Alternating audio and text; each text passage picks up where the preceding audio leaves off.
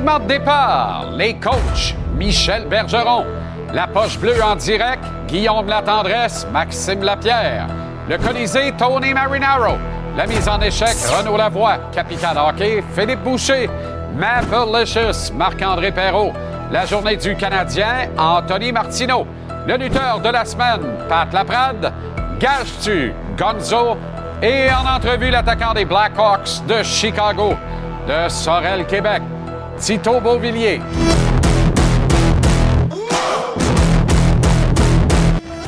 Comment allez-vous? Très heureux de vous retrouver. Je vous souhaite la plus cordiale des bienvenues à JC. Dans ce dernier jour de février, il y en a un demain. Nous sommes en année bissextile. Ça arrive une fois aux quatre ans. Donc, c'était le dernier jour de février, il y a 14 ans, en 2010. Personne n'a oublié le but en or de l'empereur Sid the Kid, Sidney Crosby, qui procurait la médaille d'or au Canada. Ça se passait à Vancouver avec des célébrations aux quatre coins du pays, évidemment. 14 ans déjà de ce but extraordinaire marqué par Sidney Crosby. Je pense qu'on a des réactions du public. On ne les a pas. Bon, alors on les aura euh, sans doute euh, dans les euh, prochaines minutes. On va aller au Canadien dans ce cas-là. on est loin du but en or dans le cas du Canadien, mais quand même. Canadien qui quitte pour un voyage de quatre matchs. D'abord arrêt en Floride pour se mesurer aux Panthères demain. Le Lightning à Tampa Bay samedi. Puis ce seront les Prédateurs de Nashville et les Hurricanes de la Caroline. Le Canadien qui va rentrer à Montréal d'ailleurs pour le 8 mars, journée de date limite des transactions. Le CH qui a gagné un match qu'il méritait de perdre hier soir contre des Coyotes affamés et très bien préparés par André Tourigny. Gain de 4-2 qui donne du poids aux déclarations de Martin Saint-Louis quand même sur la qualité des matchs disputés par ses joueurs en dépit des cinq défaites de suite avant la victoire d'hier. Martin qui a sèchement confirmé que son club n'a pas joué un bon match en point de presse d'après-rencontre hier et il a raison. En fait, Sam Montembeau, que Tony Marinaro ne voulait pas voir devant le filet afin de préserver la possible sixième défaite de suite du Canadien, bien, il a été fumant. Il a carrément volé le match et récolté d'ailleurs à juste titre la première étoile. Yoel Armia, qui a eu un argument poli, mettons ça de même, avec coach euh, Saint-Louis hier matin, a scoré en soirée, tout comme Jordan Harris qui a remercié Dr. Shot. Tanner Pearson, que vous venez de voir, qui n'est pourtant pas un marchand de vitesse, qui avait l'air rapide sur cette séquence-là, qui le cru. Et le capitaine Nick Suzuki avec un dixième but en autant de matchs, celui-là dans un filet désert. Alors, victoire au goût amer, peut-être, euh, parce que le Canadien était dominé, mais c'est néanmoins deux points de classement. On est dans une business qui devrait chercher ce type de résultat, gagner des matchs de hockey. Anthony Martineau était sur place. Alors, on va parler de culture dans un premier temps, Anto, ce soir. Ouais, si tu me permets, Jean-Charles, on va parler de culture capillaire pour euh, clore le débat d'hier. Tu ah vois, tout est en place aujourd'hui. Euh, les cheveux comme les idées, donc il y a du net là-dedans. Il y a des jours qu'on appelle des bad hair day. Hier en était un, c'est terminé. Très Maintenant, parlons hockey, parce que c'est ce qu'on aime faire après tout. Oui. euh, c'est une business de résultats. Le Canadien veut gagner des matchs de hockey. N'en déplaise à ceux qui pensent qu'il y a de la complaisance actuellement au sein de cette équipe-là. Je vous euh, réfère aux images qu'on vous présente à l'instant. Martin Saint-Louis ce matin, pour un coach qui s'en fout selon certains, je l'ai trouvé pas mal impliqué dans sa pratique. Mais regardez, là, on pratique l'échec avant ce matin. C'est l'unité de, de Stavkovski, Caulfield et Suzuki qui est en action présentement. Et Martin Saint-Louis arrête l'exercice. Et qui cible-t-il? Slavkovski. lui dit, viens me voir. Non, j'ai pas aimé comment tu t'es comporté en échec avant. Ça fonctionne pas. C'est pas comme ça qu'on fait. Et il a répété le même manège quelques instants plus tôt avec euh, Jesse Ilonen, Tanner Pearson et Colin White. Alors, on parle de culture, on parle de complaisance. Présentement, Martin Saint-Louis n'a pas l'air d'un gars qui laisse les matchs aller comme bon lui semble. Et une autre façon de parler de culture, Jordan Harris hier qui marque un but, j'ai pas pu m'empêcher de penser à il y a deux semaines quand j'ai vu ce gars-là pratiquer pendant une heure et demie de temps après un entraînement et on le voit là avec Dr. Shot. Il est resté 90 minutes après tout le monde avec Lucas Condota pour pratiquer ses tirs des poignets. Regardez-le avec l'immense rondelle. Là. Mm-hmm. Et hier, ça a fini par payer. Il a marqué Jordan Harris. Alors, tout ça m'amène à penser quoi? Que présentement, il y a quelque chose qui se passe à l'interne. On, on, ne veut pas se laisser battre parce que ça va être mieux pour le repêchage. Et ça donne quoi, ça? Martin Saint-Louis, ce matin, nous a expliqué que ça fait que des vétérans qui souhaitent rester dans le contexte où la date limite des transactions approche. Je pense qu'ils reconnaissent que c'est qu'on est après euh, construire, euh, puis l'environnement qu'on fait ça. Euh, fait que, tu sais, je pense que les, gars, ils savent qu'ils peuvent être une place où ils, ils peuvent s'améliorer, ils peuvent continuer à se développer, tout dépendamment de l'âge qu'ils ont. Ils savent que comment qu'on fait les choses, comment qu'on joue, euh, sont encouragés par ça. Fait général, euh, je pense que c'est bon signe quand les gars veulent jouer ici. OK, tu as brièvement parlé de Slavkovski et euh, il faut en parler parce que les choses vont subitement moins bien depuis quatre matchs. On est bon pour en parler lorsqu'il va bien et ça faisait déjà un petit moment qu'il jouait bien, mais il faut aussi en parler lorsque ça va moins bien. Et ben, c'est effectivement le cas présentement. Aucun point à ces quatre, à ces quatre derniers matchs pour Slavkovski. Et euh, il y a un point commun avec ce qui se passait en début de saison. Hein. Rappelle-toi, Jean-Charles, on en a parlé hier un petit peu, mais euh, ça a pris beaucoup, beaucoup de temps avant que Slavkovski décoche son premier tir dangereux. Et à partir du moment où il s'est mis à aller dans les zones payantes, ça a débloqué pour lui. Ben, récemment, quatre petits tirs seulement à ces quatre derniers matchs. Et en plus de ça, c'est 10 minutes de pénalité à ces quatre derniers matchs. La plupart de ces pénalités-là écopées à 200 pieds de son filet. Alors, présentement, est-ce que Martin Saint-Louis est satisfait? Non, mais Slavkovski n'est pas non plus satisfait. On écoute les deux à l'instant. OK. I have no idea. Maybe I'll keep my stick on the ice and um, yeah, I don't know. It's awful. What, like five penalties plus two home games? It's or yeah, something like that. It's, it's tough, but yeah. I mean, obviously, I don't want to hurt the team and yeah, it sucks that I get too many, hopefully. Ben, je pense qu'il réagit comme tout jeune de 19 ans. Euh, tu sais, c'est. Euh, euh, des fois, il réagit, il réagit mieux que d'autres fois. Mm. Tu sais, puis il va continuer à, à, à stabiliser dans, dans, dans, ces, dans ce département-là. Euh, mais tu veux pas. tu fais attention, c'est une, fine, une ligne fine, comme je dis tout le temps, c'est une game d'émotion. Fait que c'est. Euh, puis je sais quand Slav il est fâché puis il joue avec l'émotion, mais il, est encore plus fatigant. Fait que tu fasses attention comment tu gères ça. Oui, effectivement. c'est bien de rappeler qu'il y a 19 ans. Ça nous garde de mm-hmm. commencer à penser qu'il y a peut-être un problème de constance. Ça peut prendre plusieurs saisons avant d'établir une constance dans la production euh, chez ben un euh, joueur de hockey. Un qui euh, s'établit lentement, mais sûrement, lentement parce qu'il ne décide pas de son temps de glace, même s'il veut bien gros. Il est relativement limité dans ce registre, mais compte tenu de son temps de glace, ses statistiques sont très intéressantes. Joshua Roy, on ne va pas le jour où on va retourner, si tu à Laval. Il le maximise, son temps de glace, Jean-Charles. Écoute, c'est 12 minutes 6 secondes en moyenne par match. Il est globalement le 22e patineur le plus utilisé de son équipe. Mais malgré ça, regarde, le but attendu par tranche de 60 minutes, premier. Mention d'aide par 60 minutes, premier. Point par 60 minutes, troisième. Et tentative de tir par 60 minutes, deuxième. Alors, qu'est-ce que ce gars-là peut faire de plus présentement pour en avoir plus de minutes? Pas grand-chose. Et ça m'a amené à demander à Martin Saint-Louis comment tu perçois Joshua Roy dans ton organigramme dans les prochaines années, considérant le fait qu'on n'arrête pas de dire que défensivement, c'est beau, mais offensivement, comment tu vois le futur pour Josh et quelle est sa plus grande qualité, Martin Saint-Louis?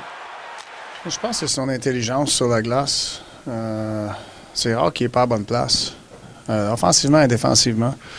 Euh, ça lui donne une opportunité offensivement d'avoir des bonnes touches parce qu'il comprend, il comprend la game, il comprend comment qu'on veut jouer. fait que pour moi, ça, c'est encourageant parce qu'il va juste renforcer, étant que c'est encore un jeune joueur, il va venir plus, plus fort, plus vite, euh, mais euh, son intelligence est là.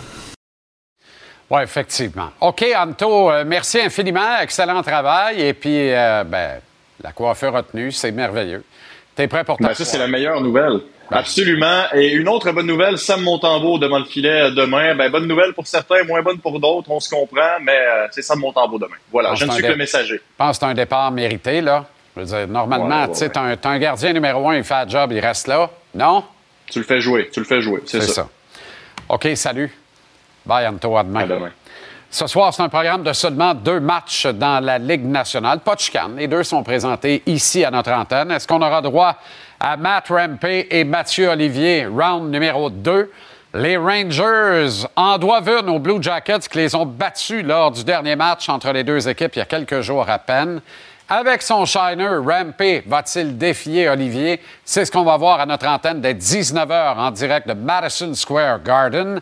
Et à 21h, Connor McJésus et les Oilers accueillent les Blues de Saint-Louis sur un dos à dos, les Blues qui ont perdu hier. Il y aura parallèlement à ça, vous le voyez à 21h à TVA Sport 2, WWE Raw avec Pat Laprade et Kevin Raphaël. Hier soir, 12 rencontres étaient au programme dans la LNH et 82 buts ont été marqués.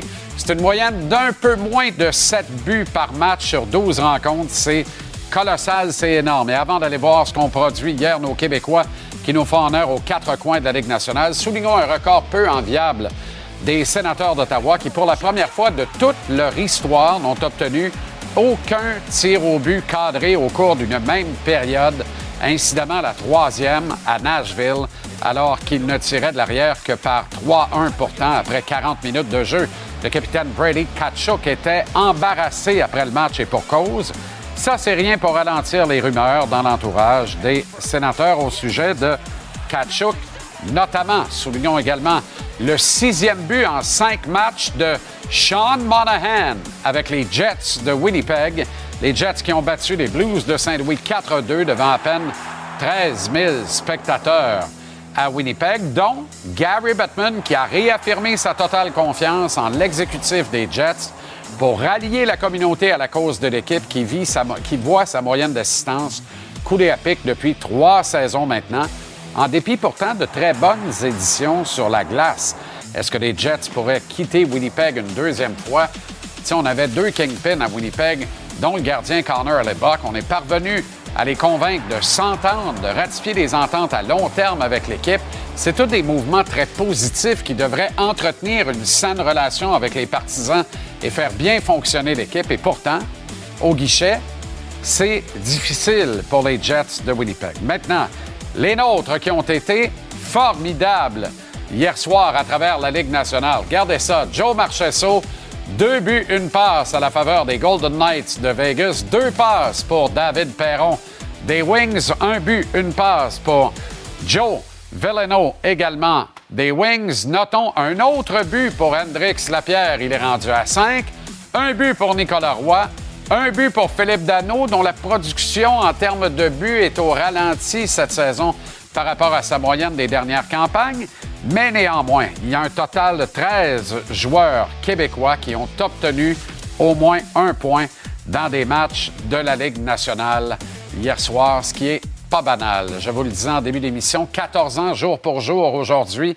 Finale de la médaille d'or olympique à Vancouver, à l'autre bout du spectre canadien.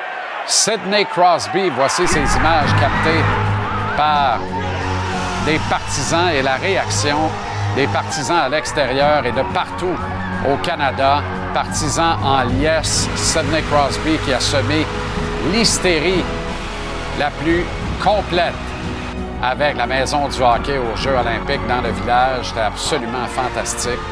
Hystérie absolument complète avec ce but en or. Déjà 14 ans et Sidney Crosby continue de sévir comme à ses belles et grandes années.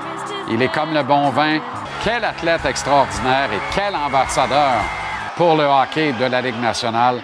C'est encore et toujours l'empereur Sid the Kid, Sidney Crosby. En tour de table, maintenant, on va ouvrir les hostilités au Colisée avec Tonino Marinaro dans à peu près 20-25 minutes. Salut, mon Tony. Salut JC. Ce soir, on va parler de Samuel Montambeau, toute une performance de lui. On va aussi parler de Jordan Harris qui a marqué un beau but. Est-ce que les rumeurs sont vraies? Est-ce que les sénateurs veulent échanger Brady Kachuk? Si oui, le Canadien devrait donner quoi pour lui? On en parle. On retrouve également avec bonheur le beau Brumel, Marc-André Perrault ce soir. Mapper, de quoi tu vas nous parler tantôt? Salut mon JC. Euh, désolé, tu vas encore faire sans moi tes côtés ce soir, mais je vais te parler de d'une réalité, d'un mal qui ronge certaines équipes dans la Ligue nationale de hockey. Ça s'appelle les fins de saison menteuses. Tu vas voir, ça va être très intéressant. Salut mon chum. On se parle de ça tantôt. Mon mapper, enfin, le grand Phil, capital hockey depuis la Floride. Phil, comment tu vas? Salut mon JC, bon mercredi tout le monde. On débute ce soir avec un air de déjà vu. On revient sur notre segment d'hier soir ensemble et non, ça sera pas à propos de la couleur de l'eau dans la piscine. Le match canadien Coyote et la Ligue junior maritime Québec, il se passe beaucoup de bonnes choses à Chicoutimi. On discute de tout ça ensemble tantôt sur les ondes de TVA Sport. Les vrais saches. Au billet de saison à 18h tantôt, comment les sénateurs d'Ottawa peuvent-ils en arriver à explorer, d'échanger un gars comme leur capitaine Brady Kachuk? Et pourquoi, si tel devait être le cas, Kent Hughes doit tout tenter pour obtenir le capitaine des sénateurs dans une transaction? Billet de saison, tantôt, on manque pas ça.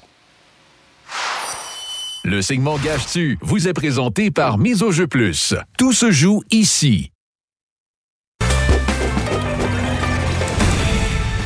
Gage-tu est propulsé par le Mise au jeu plus de l'Auto-Québec. Va au miseaujeu.com. Trouve l'éventail de tous les paris. Tu peux faire des paris uniques, des paris combos et parier dans le cours des matchs. Sois prêt grâce à Stéphane Gonzalez, le maître, avec nous les lundis, mercredis, vendredis. Et manque pas la minute Gage-tu du lundi au samedi à 18h59. Comment ça va, Gonzo?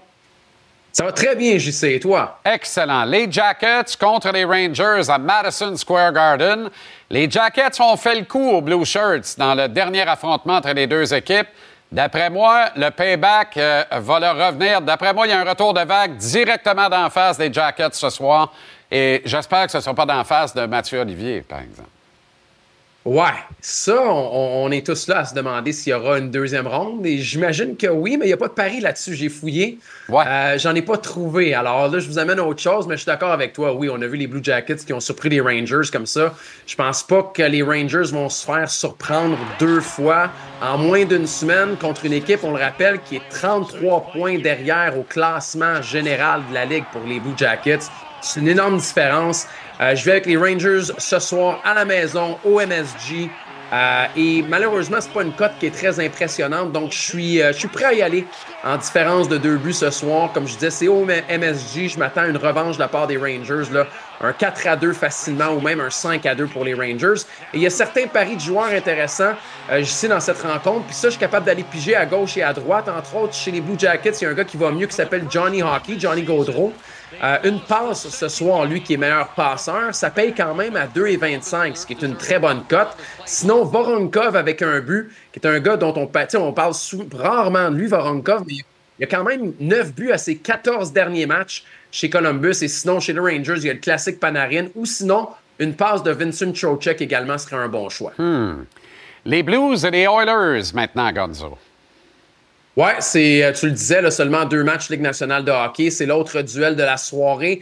Les Oilers qui ont été capables finalement euh, de mettre un terme à cette série de défaites à la maison de trois matchs, ont gagné leur dernière rencontre. Et là, le problème pour les Blues, c'est qu'ils arrivent à Edmonton et en plus, c'est un 2 en 2. Alors, euh, ben, je vais prendre les Oilers ce soir. On l'a vu, c'est répertorié depuis le début de la saison. Faites vos devoirs, vous allez le voir. Quand les équipes jouent un 2 en 2, c'est souvent plus difficile. Alors, euh, j'y vais avec les Oilers d'Edmonton et un peu comme avec les Rangers, pour bonifier et gonfler la cote ce soir, je suis prêt à y aller avec la différence de deux buts en raison du deux matchs en deux soirs des Blues. Oui, on le constate d'ailleurs tout le temps à la dure hein, dans le cas du euh, Canadien. Moi, j'ai l'impression qu'il va se marquer au moins sept buts dans ce match-là. Je rêve-tu, moi? Non, ce serait un bon pari. Euh, quoique c'est assez imprévisible, je te dirais, les Blues de Saint-Louis. Ils sont réveillés offensivement, même l'avantage numérique s'est euh, réveillé aussi. Euh, ben, c'est un classique de regarder pour McDavid aussi. On dit qu'il est en léthargie parce qu'il n'a pas marqué de but à ses dix derniers matchs, mais c'est quand même 23 passes à ses dix derniers matchs.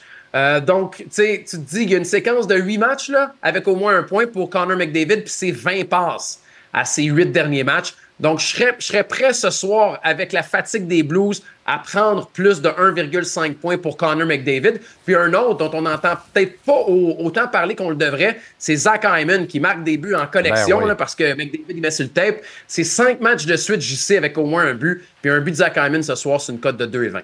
Extraordinaire. On regarde ça Avec grand plaisir, on s'en reparle vendredi. On manque pas la minute gage dessus tantôt. Merci, Gonzo. Merci, je sais. Gage-tu, propulsé par la mise au jeu plus de l'Auto-Québec. Va miseaujeu.com. Trouve l'éventail de tous les paris. Tu peux faire des paris uniques, des paris combos et parier dans le cours des matchs. Sois prêt grâce au maître Stéphane Gonzalez tous les lundis, mercredis, vendredis. Et la minute gage-tu, comme on vient de vous le souligner, du lundi au samedi à 18h59.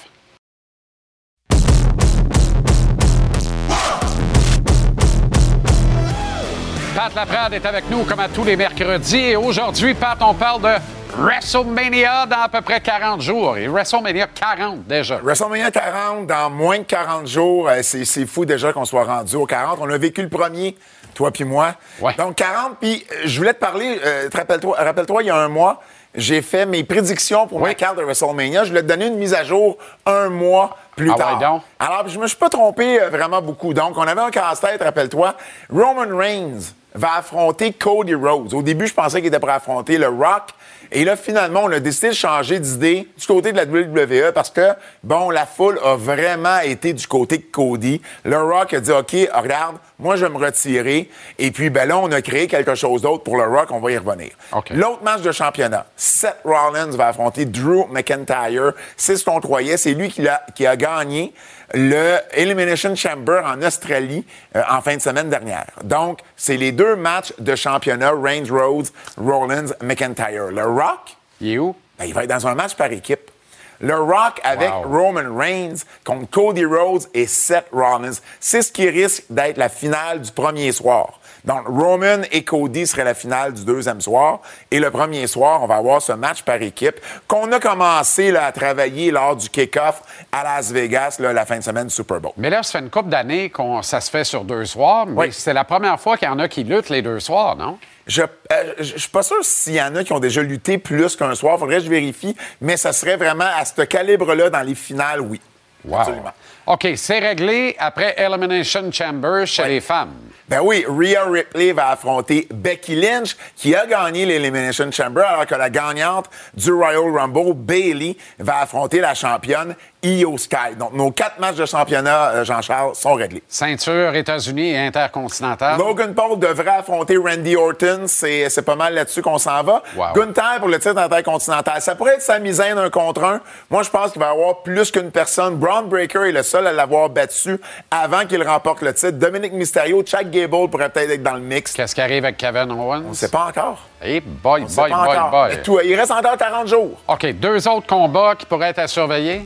Ben, il va y avoir Jimmy contre Jay Uso, entre autres, la bataille des frères Uso. OK. Puis Les titres par équipe, ça pourrait être contre R-Truth et un partenaire qu'on ne sait pas qui encore. Ah, ouais. Bon, ben, on va avoir l'occasion d'en reparler. On va avoir l'occasion d'en C'est dans reparler cinq dans, semaines. dans deux, deux, trois autres semaines, Jean-Charles. Ben oui. Parfait, Pat. Merci beaucoup.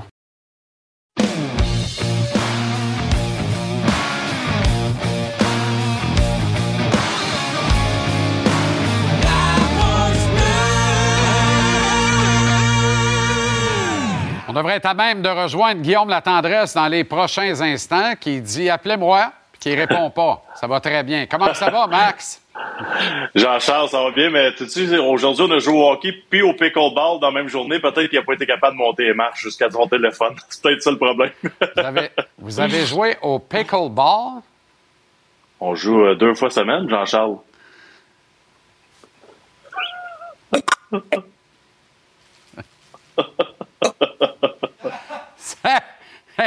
Ça, va, Thunder? Oh, je dirais je viens de me fumer un petit paquet de top avec euh, la journée qu'on a eue, là, pas facile. J'ai-tu. J'ai-tu. J'ai-tu bien entendu un roux ou j'ai rêvé, là? Non, non. T'as Non, pas non. fait un petit Il n'y a rapport? pas eu de. Ah non? Non. si je fais un roux, je me gênerai pas pour le faire, je n'essaierai pas de le cacher. OK. Ben, je trouvais que tu le cachais pas bien, bien, non, effectivement. hey, mais le pickleball, là, il me semblait qu'il fallait présenter une carte d'identité et avoir au moins 60 ans pour jouer à ça, non? Hey, Jean-Charles, c'est là, c'est ma plus belle découverte, honnêtement. On est en train de canceller le hockey pour jouer plus souvent. Ben, Je t'invite d'ailleurs. Je t'invite à faire face. Toi et Tony contre Guillaume et Maxime au pickleball. Non, non, pas besoin de Tony, mais on vous bat tout seul. Attachez-vous. Oh. Ben oui, voyons. Pickleball, pas Hey, besoin de genoux. Tu bouges pas. Ça va te faire, Ça va très bien. Ça va te faire un bon topo. Un très Ouais. bon topo pour ton émission. Probablement. OK, victoire du Canadien 4-2 hier, puisque vous parlez de Tony. Il est en beau joie le vert. Le Canadien a gagné. Il ne voulait pas que mon beau goal. Mais moi, euh, moi, je suis content de la victoire de l'équipe, même si c'est pas une victoire méritée. Non, ben, tu sais, Jean-Charles, on peut pas, j'en ai parlé hier soir avec Tony, tu peux pas choisir qui va être dans le filet en espérant perdre le match. Tu sais, je sais qu'il y a beaucoup de gens qui croient au tanking et tout ça. Moi, je pense que c'est préétabli, le, le, le, le calendrier pour les gardiens de but. Il y avait une gestion quand même à faire avec trois gardiens. On a ri de ça tout, euh, tout au long de la saison, mais ça prend un- une certaine planification. C'était autour de Montembeau.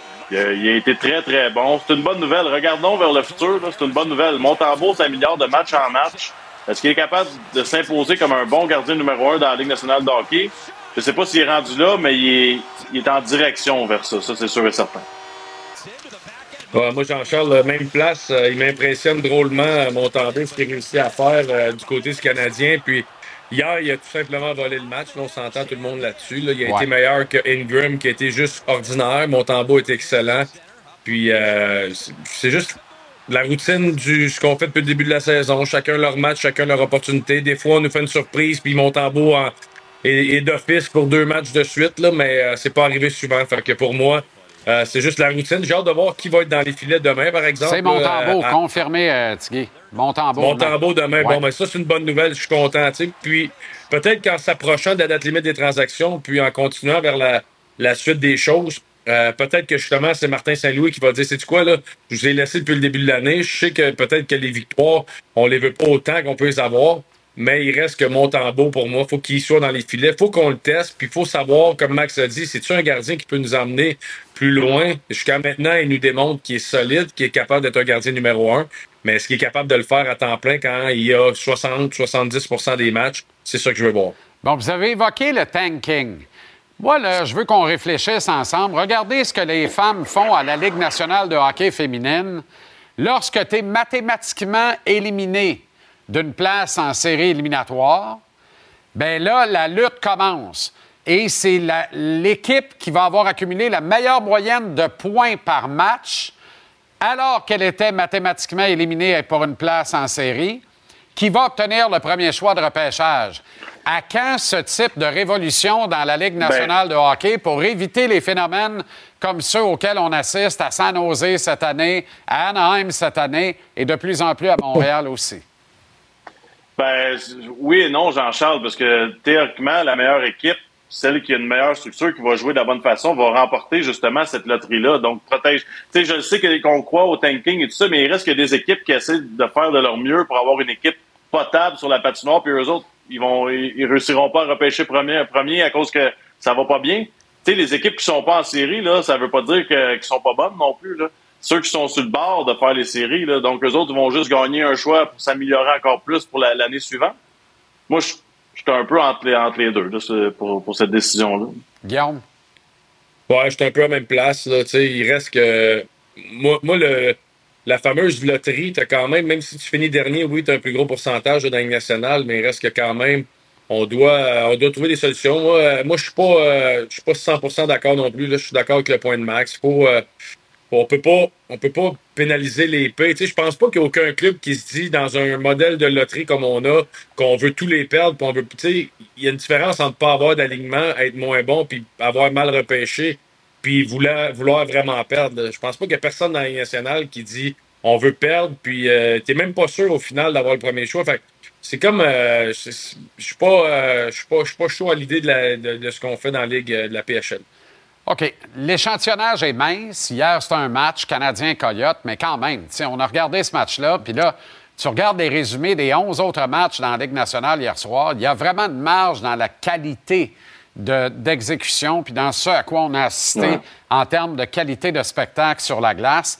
Maintenant, si on revient à Canadiens et Coyotes, la domination des Coyotes hier soir dans la structure, dans la façon de disputer ce match-là, qui plus est sur la route, euh, sans dire que c'est gênant pour le Canadien, c'est difficile, les gars, de ne pas voir les Coyotes en, en avance sur le Canadien au niveau de la progression collective, du projet collectif.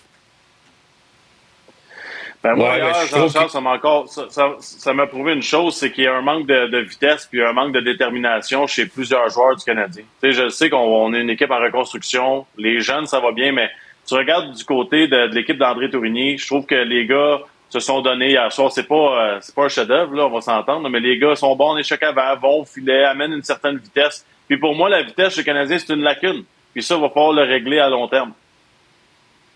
Ouais, je suis d'accord. Puis je trouve que justement, du côté des Coyotes, c'est ce qu'on a réussi à faire. Euh, dans le processus d'embauche d'André Tourigny, je pense qu'on est un peu en avance sur euh, ce qu'on avait réussi à faire puis ce qu'on voulait faire comme euh, identité d'équipe, comme chemin à prendre, comme euh, organisation. Je pense qu'on est en avance là-dessus euh, sur le Canadien de Montréal. Mais quand je regarde, pour moi, la qualité des jeunes ou des joueurs de, de, de 25 à 30 ans chez les, les, les Coyotes de l'Arizona, je trouve vraiment qu'on se retrouve avec une équipe euh, intéressante. Je trouve qu'on a certains jeunes, pour moi, au niveau de la deuxième, du deuxième, troisième trio qui sont peut-être un peu en avance que ce qu'on a présentement chez le Canadien avec des Anderson, des Gallagher, des Pearson et de, de, de ce monde. Là. Fait que je trouve que les Coyotes de ce côté-là, on a peut-être un petit, euh, un petit quelque chose en avance sur le Canadien de Montréal. Puis euh, je pense que le match d'hier a démontré certaines choses, même si je sais que c'est quoi, ils sont rendus à 13 défaites de suite, les Coyotes. Fait qu'au final, ils sont pas parfaits non plus. Là. Mais, euh, Ouais. mais, mais je trouve qu'on a vraiment une belle structure, puis on a réussi à faire de belles choses. Puis euh, euh, n'eût été du, du- de la performance de Montembeau, là, on n'en serait pas là aujourd'hui à parler de ça. Là. Les gars, il- une transaction impliquant Brady Kachuk serait dans l'air à Ottawa. En tout cas, je ne sais pas si, si on peut dire jamais de fumée sans feu dans ce cas-là, mais ça grenouille beaucoup et c'est beaucoup discuté. Ça nous amène à la question du jour parce qu'il faut donner pour recevoir. Fait que moi, j'ai attaqué ça de front. J'ai dit si les sénateurs consentent à céder Brady Kachuk aux Canadiens, un, sont tombés la tête, ça n'arrivera pas. On est dans l'hypothèse pure, mais mettons que ça arrivait. C'est sûr que tu vas demander Yoraï Slavkovski en retour. Est-ce qu'on fait la transaction, oui ou non? Vous voyez que deux tiers des répondants disent non. Et euh, près de 2000 répondants, d'ailleurs, ça a embrasé la toile aujourd'hui, cette question. Et un tiers des répondants disent oui. Quelle serait votre réponse à vous, les gars?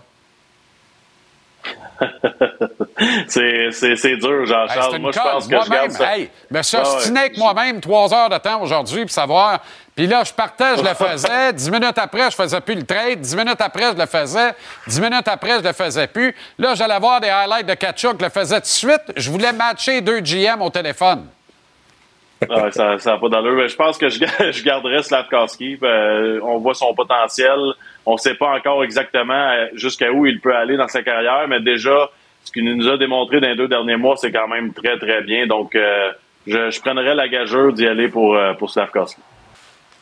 Moi aussi, j'étais un peu à la même place que Max là-dessus. Euh, autant que j'adore Kachuk, puis autant que on aurait pu l'avoir avec les Canadiens, c'est pas la réalité. Mais en ce moment, ce que Slavkowski, peut-être dans les derniers matchs, c'est plus difficile là, avec ses, pén- ses pénalités, ces choses-là, mais euh, je trouve que le plafond Slavkowski est vraiment élevé. Comparé, je veux pas dire comparativement à Kachuk, comparativement à Slavkowski, puis à un joueur élite de la Ligue nationale, je pense que Slav, dans, tout ce qu'il a, peut devenir un, un joueur euh, extrêmement talentueux puis très dérangeant euh, dans la Ligue nationale. Fait moi, je pense que je vais avec le Paris Slavkowski. Euh, Ketchuk, on sait un peu à quoi s'attendre. Puis si on se retrouve à vouloir échanger le capitaine des sénateurs, euh, ton meilleur joueur depuis plusieurs années, ça me met quand même un certain drapeau rouge sur quelque chose qu'on connaît peut-être pas. C'est pas normal qu'on veuille échanger Brady Kachuk chez les sénateurs d'Ottawa. Il y a quelque chose qui cloche pour moi. Oui, mais en même temps, c'est pas la première affaire qui cloche dans cette organisation-là, puis qu'à chaque fois qu'il y a un move qui se fait, on fait comme, ben voyons donc, qui chauffe le char? ça. Stevie Wonder? Tu sais, honnêtement, là, non, mais pas vrai, là, à un moment donné, là, moi, je peux pas croire non plus qu'on ait, que la conversation est alimentée, mais c'est pas nous autres qui part ça, là. Ça sort de là, là. Fait que, euh, pas de fumée sans feu, les Ça boys. n'a pas de sens. Merci infiniment. Non. Bon podcast ce soir. Bonne courte nuit. Vous êtes là demain matin, 7 h également. Je pense que vous allez coucher au studio. Non, mais il n'y a rien à soir, Jean-Charles. Ah, il n'y a rien Juste ce demain soir. matin. Il n'y a rien ce soir. Non, une petite journée de congé. Journée de congé. Excusez-moi, pardon. On en fait un par semaine, puis on prend une semaine off. Mais non, on le fait demain. Demain matin. Avec un café. On, on change la bière pour le café. On essaie de quoi de nouveau. OK, d'abord. Euh, ben, à demain, alors. À demain. OK, salut boys.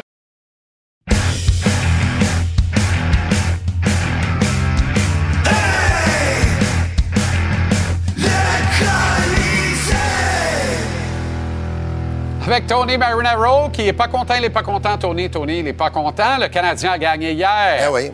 Mauvaise sélection de gardien de but. Mais c'est ça que je Mais pense. C'est pas écœurant. C'est ça que je t'avais dit. Ben hier. non, mais- Montembeau va jouer, Montembeau va gauler sa tête. Les Canadiens vont gagner. Ben oui. Ils vont se- ils vont s'éloigner des, euh, des Coyotes d'Arizona. Ben oui. Ils avaient un point d'avance avant le match. Là, ils ont trois points d'avance. Ben oui. À six minutes de la fin, ça chantait olé, olé, olé, olé, Ben comme oui. s'ils en gagnaient la coupe. Puis à la fin du match, ils ont chanté Allez, Montréal! Et tout le monde était debout, Ben tout oui. le monde était content. Ben oui. Même durant le match, quand ils avaient pris l'avance 2-0 puis 3-1, Hey, bébé, dis-moi ce qu'il faut. Énergie, cardio, tout le monde debout. ça, je suis moins sûr, là, par Ouais, exemple. ouais, Mais- tout le monde debout. Ouais, mais- À la fin du match, blanc, blanc, rouge. Absolument. Je comprends. Mais non, mais c'est ça, la fiesta. Oui, c'est ça, la foire au C'est les mêmes gens qui vont pleurer troisième semaine du mois de juin quand le repêchage va avoir lieu à Las Vegas. Ouais. Et les Coyotes vont choisir un sélection avant le Canadien, fort probablement. et Rien ils n'est vont moins choisir le joueur que la plupart des amateurs aimeraient que le Canadien aurait repêché. Ben non, le Canadien va réclamer un excellent défenseur au septième ou huitième rang total. Il y a va une chose qu'on sait qu'il va- Un autre défenseur. Oui, puis il ne sera pas de la Ligue junior majeure du Québec. Non, ça, c'est sûr. Ça, ce bout-là, on l'avait deviné. Oui. Peut-être ils vont choisir un Québécois dans les sixième ou septième rondes. Ah oui, ben oui, évidemment. Peut-être. Ben, Raphaël peut-être. C'est vrai que rien n'est moins sûr. On n'a aucune garantie en ce sens-là. Hey, on donne trois ans de contrat à Montembeau. Oui. C'est le gardien numéro un, même Ben si personne dans la direction veut le dire. Il y a eu trois mauvais départs de suite, donc la gageure. Mettons que continue sa glissade hier, ça peut coûter une défaite aux Canadiens. Mais non, il se redresse. C'est bon pour sa confiance. Oui, c'est bon pour le kid. C'est bon ça pour que ça confiance. Ça va être bon pour sa confiance quand le joueur qu'ils auraient pu repêcher va marquer sur lui pour les prochaines 5-6 ans. Ben non, mais c'est ça. Donc, toi, tu veux que Montembeau n'ait pas de départ pendant tout son contrat de trois ans parce que tu veux qu'on coule à pic Non, les trois moi, je veux prochaines que- saisons. qu'il coule cette saison. L'année prochaine, c'est une nouvelle saison. Ben L'année non. prochaine, il va falloir essayer de gagner. Voilà pourquoi on continue de faire progresser Montembeau, puis la progression se fait dans des performances inspirées, inspirantes comme celle d'hier, Ouais. Où il a volé le match. Moi, je te dis quelque chose. Le gars qui va partir quatrième, cinquième au repêchage, lui, il serait en mesure peut-être de faire gagner un Coupe Stanley à son équipe. Montembeau, non. Ah, le gars quatrième, cinquième au repêchage, oui, va faire gagner une Coupe Stanley à son équipe, Il a oui. des bonnes chances. Ah oui, hein? Oui. Ah oui, hein? en juin qui vient à part ça. là. Non, pas en juin qui vient, Ah mais bon, euh, très je, bien. Euh, je te- je te dis que Kale McCart est un ancien choix numéro 4 Ah, au ah. repêchage. Là. Ah, ah. Il a aidé son équipe à gagner ah. Stanley. Là. OK, Jordan Harris joue finalement comme le Harris que j'ai vendu à tout le monde. Mais sur quoi tu te bases? C'est Ben- vrai que tu l'as vendu. Ben oui, il a scoré hier, puis là, tu le trouves bon. Non, mais hier, il a montré des instincts offensifs. Uh-huh. Premièrement, Il il, bloque un tir, il va deux les a contre un. Il a montré un tir du poignet qu'on n'avait pas vu avant parce qu'il s'entraîne le avec. Dr. Shot depuis Oui. un mois. Là. Oui. Ce Dr. Shot, on devrait aller le voir peut-être à, un- à un moment donné, moi et toi. là. Pourquoi? On a besoin de ça? Mais je sais Moi, pas. je trouve que notre tir est souvent très bon et OK. sur la cible. OK. L'un contre l'autre, là, c'est pas reposant. Et, euh, tu sais, Martin Saint-Louis, on lui pose la question sur Jordan Harris dernièrement, puis il parle, on, on avait vanté son intelligence du jeu à un moment donné, là. Mais là, pour un gars qu'on pensait qu'il a été changé à un moment donné, là, tu vois, là, hey, Maxime Lapierre m'a dit hier que euh, Christopher Letang a dit sur son podcast que les fois qu'il s'est entraîné avec le Canadien, parce qu'on sait dans la saison morte, il s'est entraîné avec les Oui. des Canadiens, Oui. il a dit que quand il a vu Jordan Harris, les deux, trois fois qu'il l'a vu, là, il a pensé à un jeune Christopher Letang. J'ai dit, excuse-moi, what? Puis, écoute, moi, je pense pas, mais je prends très au sérieux l'opinion de, de Christopher Ben, Letang. c'est ça l'affaire. C'est que c'est pas un joueur flashy. C'est pas quelqu'un qui va retenir l'attention du public et des, des observateurs. Pas les observateurs moins avertis, mais des observateurs qui sont pas à l'intérieur de la game. Ouais. Mais tous ceux qui sont à l'intérieur de la game reconnaissent de grandes qualités à ce garçon-là. Moi, je te le dis, avant de penser, tout le monde est toujours prêt à dire Harris à Laval, Harris dans les estrades, Harris au plus offrant, on sort ça de Montréal. C'est Harris qui aura plus de job quand Hudson va arriver, quand Reinbacker va arriver, quand tous les autres, Mayou va rentrer. Ouais. C'est Harris qui va Mais C'est sortir. pas Sidney Crosby qui, à un moment donné, a dit que Ju- Justin Baron était très fort parce qu'il s'entraînait avec lui aussi dans les... C'est euh, pas-. Halifax C'est possible. euh, mais moi, je ne me fie pas de toute façon à- aux skills du gars dans des entraînements d'été. Mon point n'est pas là. Ouais. Mon point, c'est Jordan Harris, je pense que l'organisation le voit pas trop gros, mais certainement pas plus petit qu'il est. puis il le voit avec un bon potentiel. C'est un gars dont le plafond, là, c'est ça que les gars de hockey veulent. Un petit gars que tu vois pas le plafond. Tu le vois travailler, il travaille comme un chien. L'organisation respecte ça. Il a le corps droit, les oreilles molles. C'est un garçon brillant. Il comprend la game. Il sait ce qu'il doit faire pour devenir meilleur dans la game. Et ça, l'organisation qui est en place, l'état-major en place, a le plus grand des respects pour ça. Mais oublie pas non plus. Puis trompe-toi pas, là. Trompe-toi Ouais. pas. Puis ça, c'est vérifié, là. Si Jordan Harris ne s'entend pas avec le Canadien, les Bruins de Boston déroulent le tapis jaune et noir. Le Ben, il était dans leur cours. Ah oui. à la- Ah non, mais Ça, eux autres, ils le voyaient. Mais oublie pas non plus que toutes les équipes qui veulent aller loin puis veulent bâtir des équipes qui vont gagner la Coupe Stanley, ils ont besoin d'un troisième paire de défenseurs qui ne gagnent pas beaucoup d'argent. Qui Donc, si t'es d'argent. pas très fort offensivement, puis t'es pas très fort défensivement, puis t'es pas le gars le plus physique non plus, il y a des fortes chances que tu vas pas gagner beaucoup d'argent. Tu fais un job. C'est ça. OK. Slavkovski, Brady Kachuk. Un contre un. Oui ou non? Ottawa va pas échanger Brady Kachuk. Pourquoi il échangerait? Il n'y a aucune raison. Regarde les Il n'y a joueurs. aucune raison. Mais pourquoi, mais pourquoi ça grenouille en ce sens-là? Mais c'est le- Ryan Whitney du, du, du Spitting Chicklets OK. podcast qui a pas moi, le ça. point, là- Je te dis pas qu'il n'y a pas tort, là, mais moi, je le crois pas. Mais je moi, crois le pas point... qu'il va être échangé. OK, mais mettons qu'il l'est. Je suis pas en question, là. Ouais. Mettons qu'il l'est. Ouais. Slavkovski, Brady Kachuk. Non. Oui ou non? Non. Pourquoi? Parce que si le Canadien serait à un Kachuk de gagner la Coupe cette année dans les prochains 2-3 ans, je te dirais oui, mais je pense pas que les Canadiens sont là. Moi, je pense que les Canadiens vont être une équipe qui peut aller très loin, peut-être même aspirer à la Coupe d'ici 5 ans. Qu'est-ce qui est arrivé aux Rangers de New York quand ils ont fait deux acquisitions clés et que le plan de reconstruction s'est accéléré? On a doublé la vitesse du plan de, de reconstruction pour amener les Rangers dans la fenêtre d'opportunité de la Coupe Stanley. Qu'est-ce qui dit que l'arrivée d'un Brady Kachuk, qui est peut-être c'est la un Slavkovski... sortir en première ronde l'année passée. C'est peut-être un, un Slavkovski, mais à maturité. Qu'est-ce qui te dit que l'arrivée de ce gars-là n'accélère pas le plan du Canadien? À un moment donné, il va falloir que tu fasses des moves pour Oui. aider ce plan-là. Oui. Il va falloir que tu fasses des moves pour devenir meilleur, que tu aies des garanties que ton OK. club est meilleur Moi, je vais sur te papier. dire pourquoi. Parce que le Kachuk, dans 4 ou 5 ans, que les Canadiens vont être là pour aspirer à la Coupe Stanley, il ne serait pas le Kachuk qu'il est maintenant. Il ne serait pas fini parce qu'il a juste 24 ans. Ça, il a 24 ans. Mais Lâchez-moi Kachuk, ça. selon moi, il est son, à son mieux à 25, 26 et pas à 29. Tandis que d'ici 5 ans, Voyons Slavkowski va avoir 24 ans. Ben, arrête ça. là. OK, ça va te prendre Moi, des bons vétérans. Ça va te prendre des bons vétérans, Oui. c'en est un Oui. déjà. Cinquième saison dans la Ligue nationale Oui. à 24 ans seulement. C'est un gars qui, dans 5 ans, va être encore dans le prime, Tony, va en donner en masse. C'est exactement le genre de gars, avec le caractère et son ADN, que quand tu vas rentrer en série éliminatoire, puis lui, il va avoir 28, 29 C'est ans, le gars idéal. c'est le gars qui va te charrier jusqu'au bout. Je prendrais dans mon équipe, puis je sais, tout le monde sait que Kachuk actuellement est un meilleur joueur que Slavkovski. Sauf que moi, que ce que je te dis, je regarde dans ma boule de cristal, puis je regarde le plafond de Kachuk, là, puis je pense qu'il l'a pas mal atteint. Tandis que Slavkovski, je pense qu'il peut aller à trois niveaux encore. Donc, ça veut Mais dire, les trois niveaux, ça veut dire que, que- tu vois Slavkovski comme un gars de 80 à 90 points par année, un marqueur de 30 à 40 buts par année. C'est ça que tu vois de Slavkovski? Moi, je pense que Slavkovski, s'il continue sa progression comme c'est là, on pourrait le voir peut-être avec un 75 points par année. OK. En novembre, Est-ce fin, que fin que novembre, Suzuki- fin novembre, début décembre, je pose la même question. Jure-moi que tu réponds que tu le fais pas. Non, je te dis que je le f... Non, je- je ne peux pas te jurer, Arrête. là. Bon, ben, mais oui, ben moi, je peux te jurer à ta place. Tu aurais fait la transaction tout de suite, tu aurais dit question niaiseuse. Puis au sondage, là, Oui. plus de 95% des répondants auraient dit oui, on fait la transaction tout de Je n'avais suite. pas fait la transaction. Là, Slavkovski a connu... même raison. Il va prendre... Slav- Dans un autre 5 ans, gagner Slavkovski la a connu 16 bons matchs. Ouais. On est tous devenus fous. Puis là, on veut plus les... Là, on trouve des défauts à Brady Kachuk.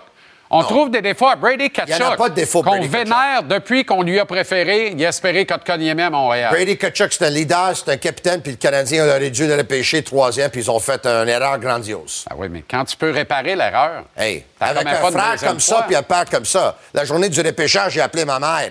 Au J'ai moment- dit, maman, hein? Oui. Au- au moment- Ce soir, le Canadien ont troisième choix. Ah oui? Oui. Il y a un gars de Finlande, je pense que son père, il a peut-être coaché, mais il y a environ 3-4 mois, il était 18e sur la liste de tout le monde. OK, il s'appelle Kotkaniemi, où il y a un gars, son frère il joue dans la Ligue nationale, il a déjà marqué 30 points, euh, 30 buts, puis il a déjà marqué 60 points, puis son père, il a déjà joué pendant longtemps, puis à un moment donné, il était un des meilleurs power forward de la Ligue, il avait marqué entre 40 et Hey. 50 buts par année. C'est qui que les Canadiens vont choisir? Ma mère m'a dit. Ben non, mais c'est ça.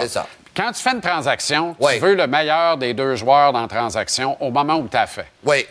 Ta réponse est là. Oui, mais pas dans une équipe en reconstruction, Slavkovski, c'est oui. Mais non, mais Toi, tu le fais, moi, je le fais. Kachuk, il n'a pas 30 ans, il arrive à 24 ans. Il commence le prime. Ouais, ouais. Il commence Ouais, le prime. Regarde ce que son J'ai entendu fait. la même chose sur Pierre-Luc Dubois. Aujourd'hui, il faut Arrête. pas les River Rats et Cobra de Parc-Ouellet de Villasson. Arrête. là. Ciao, Ciao, Bello. Ciao, Bello.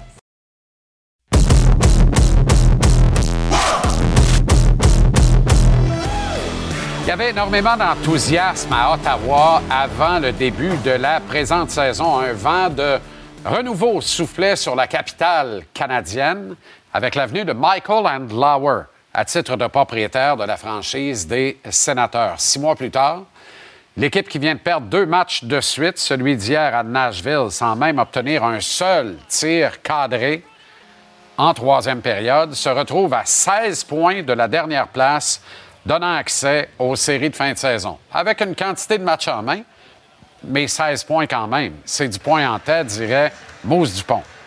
Ottawa n'a pas joué en série depuis 2017 et ça ne va pas changer ce printemps. Andlauer a beaucoup trop tardé avec son homme de confiance, Steve Staios, à remercier Pierre Dorion, qui de toute évidence ne figurait pas dans leur plan. Ils ont été encore plus lents à remercier DJ Smith, que les joueurs appréciaient, mais qui ne parvenait pas à mettre ordre et structure dans son groupe de joueurs. Ne pas donner le job de coach ou encore de DG à Patrick Roy a été une erreur affolante, une autre. Et voici que le capitaine Brady Kachuk alimente des rumeurs de transactions quelque part après la saison. Il y a de quoi y rien comprendre et s'interroger sur la game qui semble frapper continuellement cette concession. Je parlais un peu plus tôt de structure. Les Sands en ont plus depuis l'arrivée de Jacques Martin et les résultats sont meilleurs. Mais c'est pas normal que les gardiens de but défilent devant la cage à Ottawa et y connaissent des baisses de statistiques systématiques. Les sénateurs ont utilisé 16 gardiens de but différents depuis 2018, 12 différents depuis 2020. Et parmi eux, Craig Anderson, Matt Murray, Philip Gustafsson, Cam Talbot et Jonas Korpisalo, qui sont tous arrivés là avec de bonnes intentions, mais les cinq ont été dans les faits bien meilleurs ailleurs qu'à Ottawa. Gardez bien ça. On commence avec Craig Anderson. Gardez ça. Avec les sénateurs, 3,25, 902 d'efficacité. La saison suivante, descend ça à 2,13 et 915 d'efficacité. On enchaîne. Matt Murray maintenant. 2,87, 899 d'efficacité. Arrive à Ottawa, 3,38, 893 d'efficacité. Gustafsson, c'est frappant. C'est même hallucinant. Avec les sénateurs, 3,55. Avec le Wild, 2,10. Avec les sénateurs, 0,8. 92 avec le Wild, 0.9, 31, ça frappe. Cam Talbot avec les sénateurs, 2,93, 913, 2,76, 911 la saison avant. Lui est presque au pair. Et on termine avec l'actuel. Jonas Corpisalo. C'est quasiment un copier-coller des chiffres de Matthew Murray avec les Sens, 3,41, 8,87 et avant d'arriver à Ottawa, 2,87 et 914. Autrement dit, plus ça change, plus c'est pareil, peu importe le gardien. Pourquoi? Parce que c'est tout croche, puis ça manque de structure. Est-ce que c'est cette constatation qui fait réfléchir la direction sur la pertinence d'échanger le capitaine Brady Ketchup? Ça fait aucun sens. Ce que je viens de dire là est dans les faits. Est-ce que l'on a identifié Kachuk comme un leader négatif au sein de l'équipe? C'est dur de penser comme ça. C'est certainement pas pour ses qualités de joueur de hockey qu'on en viendrait à céder Kachuk. Il y a un ADN unique dans les forces en attaque des sénateurs. Il offre ce que personne d'autre n'offre dans le groupe offensif du club. C'est un parfait attaquant de puissance que tous les clubs de hockey recherchent. Puis la seule raison pour laquelle je le verrais quitter Ottawa, outre le fait qu'il déclarait publiquement ne plus vouloir y jouer, ce serait que les sénateurs, encore une fois, commettent une grave erreur, une bêtise que tout le monde du hockey va regarder en disant Mais qu'est-ce qu'ils font là? Maintenant, admettons que Steyos et Andlauer décident de bouger leur capitaine. Il va y avoir 31 DG qui vont soumettre une offre. Donc, Kent Hughes. Hughes a de bons jeunes joueurs, en défense notamment. Il a des choix de repêchage plein poche, puis il a de la place en dessous du plafond salarial. Il peut faire un push très intéressant pour les services de Kachuk, qui n'a que 24 ans, puis qui va en scorer au moins 30 pour une troisième saison de suite à sa cinquième campagne en carrière dans la Ligue nationale. Toutefois, la demande des sénateurs, si une certaine logique s'installe, devrait être Juraj Slavkovski. La question est donc de savoir si vous êtes Kent Hughes, est-ce que vous cédez Slavkovski en retour de Brady Kachuk? J'ai été très hésitant à dire oui, mais j'ai pas le choix que de le faire. Kachuk, c'est plus un projet, c'est un stade établi, une valeur sûre, sous contrat pour longtemps. Le prix est intelligent pour ce qu'il rapporte. Il est ce type de joueur qui accélère un plan de reconstruction et qui deviendrait une coqueluche instantanée à Montréal puis au Québec. J'ai bien peur, par contre, que Kent Hughes ne soit très amoureux de son tout premier choix de repêchage à titre de directeur général, puis que jamais, pour cette raison-là notamment, il va échanger Juraj Slavkovski. Mais juste les fous qui ne changent pas d'idée, puis à un moment donné, si tu t'amourages trop, tu peux commettre des erreurs. Qui plus est, pourquoi les sénateurs échangeraient leur capitaine à un adversaire direct de la section atlantique, en l'occurrence le Canadien? Ah oui, c'est vrai. Parce qu'à Ottawa, il n'y a jamais rien qui est impossible, surtout l'impensable.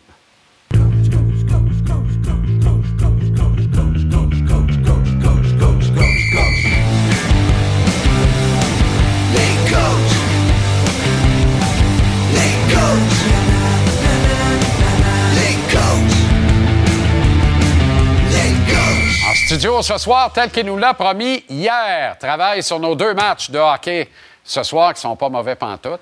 Comment ça va, le titre? Ça va bien, ça va bien, Jean-Charles. Tu veux poursuivre sur Oui, je veux Tkachuk par- et parce que je reviens dans le passé un peu. Son père, Keith Kachuk, a joué pour Winnipeg, ville canadienne. Oui. Son frère jouait pour Calgary, Oui. ville canadienne. Oui. Les deux ont demandé à partir du Canada. Oui. Donc, est-ce qu'on est rendu là, là? Est-ce que, Mais- est-ce que maintenant, le troisième de la famille, lui aussi, ne veut pas vivre au Canada? Pourquoi il a accepté le contrat de 8 ans? Ben, c'est toujours comme ça, Jean-Charles. C'est bizarre, là. Le, le contrat est accepté maintenant. Tu sais, il, il parle jamais de partir avant de signer le fameux contrat. Ouais. Puis, oh, écoute bien, Kachuk, euh, son frère Mathieu à, à Calgary connaissait de bons moments, belle carrière. Ouais. Tout d'un coup, bang, il ne veut plus jouer à Calgary. Est-ce que, est-ce que là, ça serait, ça serait ça le- la, la vraie question? Et on voit ce que ça La donne. famille, la famille a Ouais, passé ouais. par là. Oui. Puis Saint-Louis va dérouler le tapis euh, pour, euh, pour Brady Kachuk, c'est sûr. On rêve de- d'amener le Ben oui, fils ben oui, de la famille, le fils cadet de la famille Il faut pas que- dans cette ville du La- Missouri. Ça serait un poster boy incroyable pour les Blues. Moi, moi, je dis, Jean-Charles, faut pas qu'Ottawa embarque dans le jeu. faut pas. Mais non, mais commencer. si, non, mais s'ils font ça, Bergie, là, qui mène le show à Ottawa? Tu sais, tu comprends ce que je veux dire? On n'engage pas Patrick Roy, mais respect à Jacques Martin. on, on sait qu'il est là de façon intérimaire. On n'engage pas Patrick Roy. On tarde à, à se départir de Pierre Dorion, alors qu'on sait qu'on n'en veut pas, qu'il ne fait pas partie du plan. Et là, on échangerait un stade comme Brady n'y a rien d'impossible. Mais dans ce cas-là, qui conduit la voiture? Quel est le vrai plan à Ottawa? Tu comprends? Ça, ça ne fait pas de sens. Non, ça ne fait pas de sens parce que tu le sais aussi bien que moi que les agents libres de qualité, il n'y a personne qui va aller à Ottawa. Exact. Tu sais, comme ils, diront personne à Calgary, personne à Buffalo. Il y a des villes là, pour les. Euh, comment je dirais ça, là, les, euh, Puis- les, les agents Même libres. Montréal là-dedans. là. Même Montréal là-dedans. Les agents libres de qualité, quand ils s'assoient avec leur ami ou leur épouse, là, on regarde ça, là, les villes de la Californie, la Floride, puis tu demandes à l'épouse, c'est sûr qu'ils veulent pas aller à Ottawa. Ben non. Surtout, que- surtout un Américain. Tu sais, un Américain ne exact. veut pas jouer dans une ville canadienne. Mais lui, il est- les sénateurs sont libres de l'échanger où ils veulent jusqu'au 30 juin 2025 à minuit. Tu te rappelles, P.K. Souban? Ouais. C'était minuit moins une, parti la veille. Parce qu'il tombait clause restrictive de mouvement restrictif à minuit le lendemain soir. Il est parti avant à Nashville. Alors, Ottawa a le plein contrôle de la prochaine destination de Kachuk. Est-ce Oui. qu'on va aller jusqu'à lui permettre de la choisir? Parce Ça, que c'est un autre histoire. normalement, on devrait bâtir l'équipe autour de. Ben, c'est ce que Parce je crois qu'on ferait. Parce que là, moi, moi je me, pendant que tu parlais avec Tony, me, me permettait là, de, rêver. Là, il y a un spin. Que là, tu sais, euh, euh, au niveau. euh, c'est pas nécessairement le capitaine dont on rêve, le leader dont on Ouais, rêve. Dans ça. un, tu sais, ça prend un spin. Ouais, absolument. Pour le sortir de là, ça prend un spin. Mais Ouais. watch-les bien quand il va arriver l'autre bord, chez lui. Comment là, il n'y a plus personne qui va dire T'es un peu énigmatique dans le vestiaire, son comportement. Euh, c'est tu, ça. tu comprends?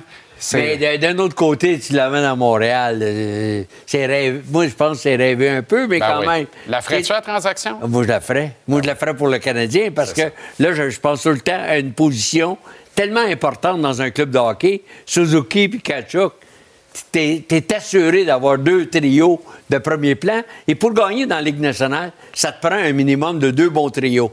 Troisième, quatrième trio d'un- d'une équipe à l'autre, ça se vaut. Donc là, euh, tu, tu bâtis, tu bâtis, écoute, tu- évidemment, ça te prendrait un allié euh, ou deux pour euh, compenser la perte de Slavkovski, c'est sûr. Oui, bien, Kachuk en est un. Puis bingo. Ça part avec ça. OK. Euh, Canadien gagne. Martin trouve que le club a mal joué. Qu'est-ce qu'on veut, dans le fond? Que le club joue mal et gagne ou que le club joue bien et perde? De la misère. On dirait qu'on n'est pas capable de, de- de mettre les pièces du puzzle aux bons Il- il- endroits. La, la journée précédente, j'ai vu Martin euh, parler, il était enthousiaste, parlait des, des cinq derniers matchs que le Canadien n'avait pas gagné, mais que le Canadien. Hier, hier on perd, mais on on n'est pas enthousiaste. On, on a perdu, puis on, on fait presque un, un sacrifice de dire euh, ben, on n'a pas bien joué, on a gagné. J'ai de la difficulté avec ça. Puis dans le cours du match, j'ai eu de la difficulté quand j'ai vu que Slavkovski a, a passé un tour parce qu'il a pris une mauvaise punition ou deux. On l'a, puni d'une certaine façon. J'ai de la difficulté parce que je veux que. J'aimerais ça voir Martin Saint-Louis coacher, coacher, mais tout le monde. Les vétérans, là, tu sais, les, les vétérans, là, euh, Martin, là, leur fait attention. Puis je ne sais pas s'ils sont reconnaissants. Parce que Martin n'a jamais été sur la place publique parler contre Gallagher, euh, Anderson, euh, qui que ce soit là, comme vétéran. Puis hier, là, de, de- de pointer du doigt d'une certaine façon. Mais il achète la- du temps avec les euh, vétérans? ben oui, mais là, il, il est pris, là, il, il est pogné serré, là. On a encore une semaine à entendre, à attendre si Anderson va être. Ou Pearson va être transigé à part ça, Ouais. là. Ouais, puis Anderson, ça va prendre un miracle. ça, là, ça quand- prendrait un miracle. Honnêtement, là. Mais là, euh, Jake Allen, la même affaire. que- j'ai de la difficulté. Puis Martin, là, je ne sais pas, là, avec euh, les, les- les dirigeants, de quelle, quelle façon il est qui est. Tu sais, à Boston, là, Cam Neely sort au public, puis Cam Neely est fâché. Tu le vois, là, il, il accepte mal la défaite. À Montréal, là, les dirigeants sont, sont, sont à quelque part, mais aucune réaction. Jamais une réaction. Martin, c'est le, c'est le porte-étendard de, de l'organisation. C'est drôle, hein? Son Il fait- mentor, c'est John Tortorella, Ben oui. mais il est complètement différent. Ben, ou peut-être complètement, on ne sait pas, n'est pas là tous les jours. Peut-être qu'il retient tout le bon de Tortorella, puis le moins bon, ce qu'il aimait moins du coach, il ne l'applique pas pour lui-même. Non. Mais de ce qu'on voit, nous autres, est complètement différent. complètement différent. Puis en plus de ça, là, euh, c'est certain qu'il doit lever le ton dans le vestiaire. Ça, c'est évident. Mais pas plus que ça, d'après moi, parce que on, on aurait des réactions de tout ça. Personne n'a des réactions. Aussitôt qu'un vétéran, que je pense euh, la semaine dernière, Gallagher, entre autres, marque un but, Ben ouais. tout de suite, euh, on le voit en entrevue après le match. Sinon, bon, c'est une longue période sans le voir. Non, c'est d'après moi, c'est pas ça. Mais ce que j'aime par- par-dessus tout, c'est que les, les- les vétérans là, insatisfaits, Martin Saint-Louis les mélange pas avec les jeunes prometteurs. Ouais. Tu comprends-tu? Ouais. Probablement Suzuki, il a peut-être dit à, à Martin Saint-Louis J'aime mieux pas jouer avec Gallagher. J'aime mieux pas jouer avec Anderson. Anderson. Ça m'est arrivé, moi, dans, dans mon vestiaire, que des, des, Ben oui. des joueurs viennent me voir. Ça arrive à tous les jours, Je suis ça. plus à l'aise avec lui. que- sans, sans parler contre quelqu'un en particulier, mais dire passer son message. Je suis pas mal plus à l'aise avec lui. Il y a plein de clubs qui cherchent des goalers. Il n'y a pas de goalers qui sont échangés. Mais il y a beaucoup d'équipes dans la fenêtre d'opportunité qui pensent pouvoir aller à la Coupe Stanley. Eux autres, il y a une corollaire. Ils cherchent tous des défenseurs. Puis en général, ils sortent un peu le euh, porte-monnaie pour s'en offrir à date limite des transactions. Quand on regarde ça, difficile de penser qu'il n'y aura pas un défenseur qui va quitter Montréal d'ici le 8 mars. C'est presque impossible.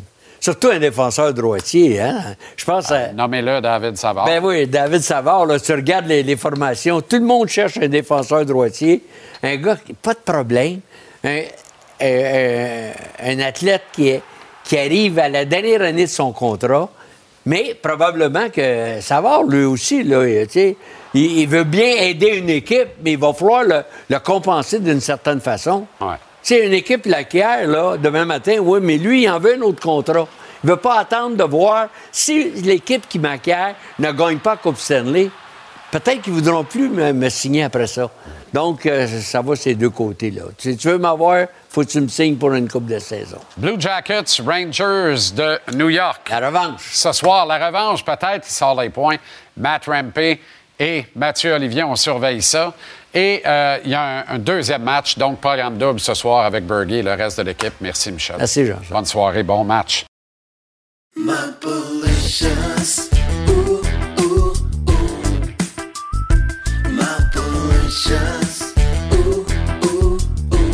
Toujours plus. So delicious.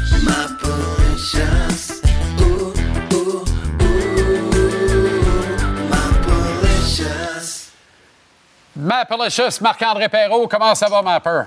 Ça va bientôt, mon chum? Très bien. Tu veux nous parler de la maladie qui frappe les sénateurs d'Ottawa ce soir? Et non, Ouais. ce n'est pas comme dans la vieille, vieille, vieille ritournelle française, la maladie d'amour. Non, non, ma- malheureusement, tu sais, c'est une maladie qui est grave. Hein? On fait des jokes avec ça, mais c'est très, très grave. Ça s'appelle les fins de saison menteuses.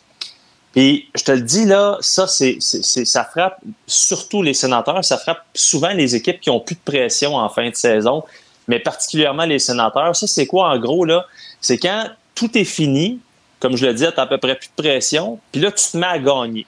Tu te mets à gagner, à gagner, à gagner, puis ce que ça fait en bout de ligne, c'est que tu te penses bon pour l'année prochaine, puis tu as un moins bon choix au repêchage. Je suis pas pour le tanking, mais tu à un moment donné, si t'es pourri, fais-toi pas à croire parce que tu as une bonne séquence en fin de saison que tu vas être bon la saison prochaine. Alors, je te donne des exemples. Tu sais, on l'a vu là, dès ben, hier avec les sénateurs. Euh, tu le- depuis le début de la saison, je pense le 13 janvier, il était 30e. 30e dans la Ligue nationale. Euh, depuis 11-4-3. Ça, c'est avant les deux matchs, là, les deux dernières défaites. Tu en as parlé tantôt. Aucun tir au but en troisième période contre Nashville. Malheureusement, c'est ça les vrais sénateurs. Puis là, on parle de Tarasenko, Chekron, qui est, disponible, puis tu as parlé de Brady Ketchuk. Là, tu m'aimeras pas parce que je, peux pas aller trop trop dans les détails, là. mais j'ai euh, quelques contacts dans la région qui ne sont pas du tout surpris que le nom de Brady Ketchuk soit sorti. Euh, je te Ouais. dis pas que c'est un mauvais capitaine, je te dis pas que la merde est poignée dans le vestiaire, mais ce que je te dis, c'est que il y a des éléments qui sont arrivés qui font en sorte qu'il n'y a pas personne qui est tombé sur le cul ici à Ottawa. Cela dit, on revient Donc, sur... donc il n'y a pas Oui. de fumée sans feu. C'est important. Il n'y a pas là. de fumée sans feu. Ben non, Il n'y a pas de ça. fumée sans feu. Oui, et puis regarde, euh, c'est ça. Peut-être qu'on aura l'occasion d'en reparler, mais ne soyez pas surpris et ne pensez pas que c'est frivole et sans fondement. C'est ça. C'est euh, rumeur euh, impliquant Brady Ketchuk. Puis tantôt, vous en avez parlé avec, avec Bergie, puis c'était tout à fait à point là, de son frère qui a demandé de quitter, de son père qui avait déjà demandé de quitter. Il n'y a rien de fou là-dedans. Mais bon. En même temps, Euh, tu parlais de leur, euh, tu parlais de leurs statistiques plus avantageuses euh, à partir de janvier, mais il y a l'arrivée de Jacques Martin qui y est pour quelque chose, là, parce que cette équipe-là manquait cruellement de structure. Elle en a plus et elle amène de meilleurs résultats.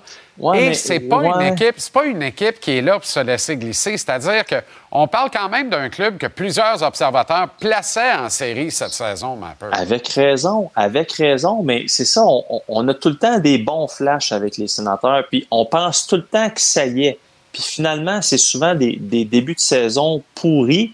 Puis je te le dis, là, c'est. c'est- tu sais, ça a l'air bien drôle là, de dire que c'est une maladie, les fins de saison menteuses, mais c'est récurrent à Ottawa. Puis, on, on voit le tableau dans, dans les, dernières, euh, dans les dernières années, là, ça vous donne une idée. Regardez les, les séquences tardives, soit en fin de saison, qu'il y a eu des séquences là, euh, gagnantes.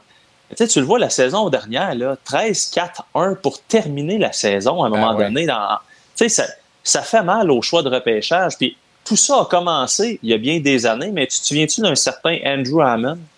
Ben oui, ben oui. 2014-2015, ce club-là va à peu près nulle part et Andrew Hammond y arrive d'à peu près nulle part, sont pourris et finissent la saison, les sénateurs 21-3-3, Andrew Hammond 21-1-2. Qu'est-ce que ça fait? Ils se pointent en série contre les Canadiens. Andrew Hammond se fait sortir après deux matchs. Ils se font sortir en six, se font sortir en six comme je te dis. Puis ça, ben, cette année-là, c'était McDavid et Eichel qui étaient disponibles au repêchage. Fait que, qu'est-ce que ça a donné d'avoir une fin de saison glorieuse, historique pour en arriver à ça? Il y a pas, il y en a eu des bons choix là, dans les dernières années. Je dis pas que tout est mauvais du côté des sénateurs, mais je te le dis, c'est quelque chose qui revient souvent. C'est difficile, c'est tout croche. On l'a vu encore une fois cette année. Puis là, whoop, t'as as une, bonne séquence. Puis là, ben, ça fait en sorte que, tu sais, dans le fond, t'as rien de bon qui arrive en bout de ligne. Mais, pas juste les sénateurs, là, on va s'entendre là-dessus. Mais pour moi, la fin de saison, la plus grande arnaque de fin de saison de l'histoire, j'ai nommé Alex Galchenyuk. Sa fameuse saison de 30 buts. Écoute, le gars, ça c'est intéressant. là. Le 23 février, le Canadien est 22e, on sait qu'ils ne font pas les séries. À ce moment-là, Galchenyuk, 14 buts. Il est 99e dans la Ligue nationale de hockey. Après ça, 16 buts à ses 22 derniers. Ça, c'est 0.73 buts par match.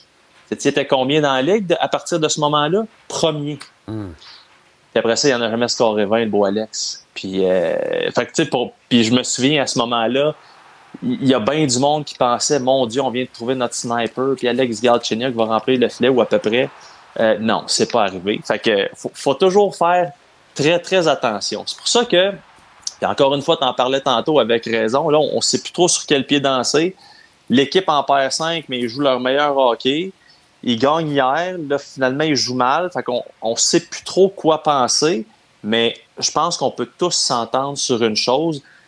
Euh, peu importe ce qui arrive d'ici la fin de la saison, la dernière chose qu'il faut faire, c'est de partir en peur parce qu'il y a encore beaucoup, beaucoup de travail à faire chez le Canadien et on se souhaite une fin de saison qui ne sera pas menteuse.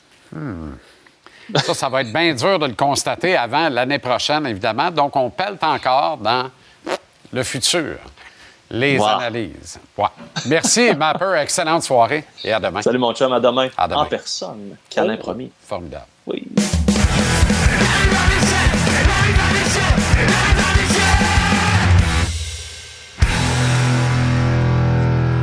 Renaud Lavoie en Floride à la mise en échec maintenant. Comment ça va, Renaud? Oui, monsieur. Ah, écoute, ça va toujours bien. Toujours bien, Jean-Charles. Je peux pas dire que ça va mal lorsqu'on a les euh, deux pieds dans cette chic Floride. Difficile à battre. Bon, les officiels de la Ligue nationale, le moins qu'on puisse dire, c'est qu'ils font travailler pas mal les joueurs du Canadien afin que ceux-ci obtiennent un avantage numérique. Ouais. hein? Euh, pas à peu près. Pas à peu près, puis ça n'a pas juste commencé dans le dernier match. Je veux, je veux quand même te présenter l'image suivante. Là. On se retrouve au New Jersey samedi.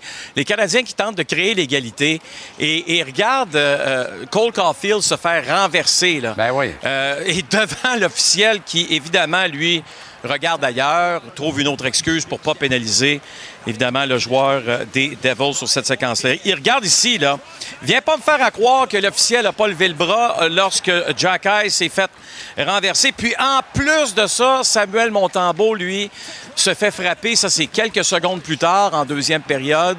et on, on- on ne pénalise pas. Donc, je viens de te donner trois séquences qui sont, selon moi, faciles, faciles, faciles à pénaliser parce que les trois arrivent devant les officiels. Cole, Caul- Cole Caulfield au New Jersey, Jack Eye, alors qu'on voit carrément l'officiel Villebras et le descendre. Et évidemment sur Samuel Montembeau. Je sais que, et je vais être honnête en disant ça, j'aurais pu aussi, Jean-Charles, te montrer d'autres extraits, OK, où il y a des joueurs, des Canadiens, qui prennent des pénalités dans le match d'hier et le- les officiels décident de regarder ailleurs. Je vais être très honnête, c'est vrai que c'est arrivé. Est-ce que c'est arrivé justement parce qu'on avait l'impression qu'on avait manqué à quelques occasions, euh, entre autres ce que je t'ai montré euh, dans le match d'hier, euh, des décisions qu'on aurait pu prendre puis pénaliser les joueurs euh, des Coyotes? Mon impression, c'est oui. Mais ça reste que ça fait quand même deux matchs complets sans avantage numérique pour les Canadiens de Montréal. Une équipe euh, qu'on dit rapide, une équipe qui euh, n'arrête pas euh, d'être dans le visage de l'adversaire. Euh, on joue à 5 contre 5. Je sais que Martin Saint-Louis me l'avait dit d'ailleurs après le dernier match à Saint-Louis. C'est bizarre parce qu'à 5 contre 5, on domine. Normalement, une équipe qui domine à 5 contre 5 profite d'avantages numériques. Malheureusement, ce n'est pas arrivé dans les deux derniers matchs. Oui, effectivement. Yorai Slavkovski, un monstre. Ah oui, un vrai. Un vrai. Puis hier, quelle mise en échec, hein? Fin de deuxième période. Je sais que quelques Contre minutes avant, il avait été laissé de côté. Il avait... Ben, mais écoute, quand même quelque chose, OK, comme mise en échec. Euh, c'est beau à voir. Tu- Hey, il y a 19 ans, le kid. Il a 19 ans, puis c'est ça qu'il est capable de faire. Impressionnant. Aujourd'hui, à l'entraînement, euh, bien, écoute, évidemment que Brendan Gallagher, lui, aime ça aussi, euh, aller se frotter au plus grand puis au plus gros. Puis je pense qu'il il se rappelait d'une certaine façon ce qui s'était passé dans la rencontre d'hier, avec un beau petit sourire. Euh, évidemment, le regardant en voulant dire Brendan, Brendan, fais-toi pas mal, mon cher ami. Mais, euh, tu sais, c'est des beaux moments. Je pense que la victoire d'hier, Jean-Charles, qu'on le veuille ou qu'on le veuille pas, euh, soulage parce qu'elle enlève beaucoup de pression sur cette équipe-là qui a tout un défi avec les Panthers, le Lightning, les Prédateurs et les Hurricanes, la, Hurricanes de la Caroline, sans oublier pour terminer, pour terminer finalement la semaine et demie, les Maple Leafs de Toronto à domicile le 9 mars. Ah oui, bien sûr. Au lendemain de la date limite des euh, transactions, le Canadien qui sera donc dans Oui, le monsieur. douillet confort de son euh, domicile pour cette date limite des transactions cette année. Je reviens sur Slav, là. Euh, c'est intéressant ce qu'on a vu sur O'Brien. D'ailleurs, as-tu vu O'Brien se faire faire un nœud d'un jambe par Tanner Pearson, qui est quand même pas un marchand de vitesse, là. Tabaslac. Tu sais, O'Brien, là, ça puis une ligue de bière, là, me semble que ça, ça se marie très, très, très bien. Mais euh, n'allons pas là. Je reviens 30 à Slav. 32 équipes, 32 équipes, Jean-Charles. Ben ça oui. va arriver à ça. C'est quand, ben oui, c'est quand même quatre tirs au but seulement et aucun point dans les quatre derniers matchs pour Slav après une séquence très intéressante de 16 matchs. Et, euh, mais il ne faut pas parler d'un problème de constance à 19 ans, c'est impossible. Il faut être très, très, très patient. Non, non. Puis prendre notre gaz égal avec ça. Exact. Euh, moi, ce que j'aime, c'est justement l'attitude, ce qu'on voit là. Continuer d'essayer de bien faire les petites choses quand même, puis les résultats vont finir par revenir, mais on Ben oui. dirait que là, cet instinct qu'il s'était découvert pour la moutarde, la zone payante, la cuisine, semble lui avoir un peu fait faux bond depuis trois ou quatre matchs. Mais ça va revenir. Sean Monahan, maintenant, Ben oui. qui est parti, n'en parlons plus, mais on est obligé Oh. d'en parler. Marqué six buts dans ses cinq derniers matchs, trois dans un même match, on s'en rappelle, à la faveur des Jets de Winnipeg. Voilà une pièce de puzzle tellement intéressante qu'on a ajoutée à Winnipeg dans le casse-tête. Ça devient une équipe redoutable. Puis je regarde Monahan à Winnipeg, puis je me dis, c'est exactement ce que les Jets attendaient de Pierre-Luc Dubois, puis c'est Monahan qui leur donne. Oui. Et et- et tu sais, Monahan, là, c'est c'est un professionnel, là, de la tête aux pieds. Parce que, est-ce qu'il est arrivé à Winnipeg en babounant? Tu sais, ça aurait pu. Pas en hein? Tu tu pars de Montréal, tu t'en vas à Winnipeg. Non, pas du tout. Comme prévu, ça a pris quelques matchs pour s'adapter au maximum. Écoute bien cette statistique que je trouve renversante, mais vraiment renversante. Les Jets de Winnipeg en avantage numérique avant l'arrivée de Sean Monahan. C'est 47 matchs, c'est 16% d'efficacité, 24e dans la Ligue. OK? Sean Monahan arrive, Jean-Charles. Je te dis pas, je t'ai- pas nommé Wayne Gretzky, je t'ai pas nommé Mario Lemieux, là. Je te parle de Sean Monahan, qui est un bon joueur, élite, mais pas super élite. Depuis son arrivée à Winnipeg, 9 matchs, 31% d'efficacité en avantage numérique pour les Jets, quatrième dans la Ligue nationale durant cette séquence. On parle d'un joueur qui est capable de faire la différence. OK? Et ça, c'est important de le souligner parce que c'est quoi? C'est des deux bords. Un, il y a une différence chez les Canadiens depuis son départ. Et deux, il y a une différence chez les Jets depuis son arrivée. C'est sûr que ce sont deux équipes qui ne vont pas dans la même direction cette année. Mais quand on parle d'un joueur, des fois, on dit tout le temps un joueur ne fait pas la différence. Ben, c'est quoi? On a la preuve que des fois, oui, un joueur fait la différence. Puis, je pense que présentement, chez les Jets, on va aller chercher un défenseur style stay at home. OK? Quand on va aller le chercher, je vais dire de quoi? C'est une équipe qui, était, qui est quand Ben, même équipée pour veiller tard, là, Absolument. Si Connor Hellebuck décide de fermer la porte et d'être aussi efficace qu'il l'est en saison dans les Oh! prochaines séries éliminatoires, tu un club qui va être dur à jouer contre, comme on dit dans le jargon. Comment tu interprètes la présence de Gary Bettman qui s'est Oh voulu oui. rassurant hier en assistant au match des Jets, bien que depuis Oui. trois ans, malgré qu'on présente des bons clubs sur la glace, malgré qu'on retient des vedettes américaines comme Oui. Sur des contrats à long terme avec l'équipe, les assistances périclites, Renaud? Oui. Oui, et, et parce que euh, ça coûte très cher, comme tout le monde le sait, euh, Winnipeg n'est pas la ville la plus riche non plus au, au Canada. On dit que Winnipeg est plus riche que Québec. J'en doute. Ah non, et là, on non, en a non, une belle preuve en passant. Oui. Euh, ben, non, mais c'est- ça qu'on entend. là. tu comprends, Ben ouais. là, les excuses tout le temps. Là. Mais, mais tout ça pour dire là, que Gary Bettman fait toujours une tournée. Aime aller voir chaque équipe durant la saison régulière. Là, évidemment qu'on s'est retrouvé avec un peu un feu à devoir éteindre. Ce que j'ai trouvé intriguant, c'est aussi la présence de Bill Daly à cette conférence-là, parce que d'habitude, Bill Daly n'est pas à côté de Gary Bettman dans ce genre de point de presse-là, qui avait l'air vraiment un point de presse officiel. Je pense que le message est clair de Gary Bettman. L'équipe ne s'en va pas nulle part. Ça reste que quand un des propriétaires les plus riches de la Ligue dit que ça, ne, ça pourrait ne pas tenir la route encore longtemps, c'est quand même étrange. faut pas oublier une chose, tu as un amphithéâtre à Québec qui est extraordinaire et je ne pense pas qu'en 2024, on est capable de prendre une équipe au Canada et de la déménager aux États-Unis, pas avec le plafond euh, salarial actuel. Depuis qu'on a fait le ménage euh, dans la Ligue nationale, euh, je pense pas que ça passerait au conseil. Tu vas me dire quel conseil? Évidemment, pas ce- celui des gouverneurs vont dire OK, c'est beau, mais les, les fans de hockey au Canada, celle-là, je suis pas convaincu qu'ils l'accepteraient. Très intéressant, Renaud. Merci infiniment. Excellente soirée en Floride. Et à demain en avant-match canadien Panthers. Aïe aïe. À demain, Jean-Charles. Salut. Salut. Capital Hockey En direct de Québec City Il a soulevé la coupe Stanley Philippe Boucher Comment ça va, le grand Phil?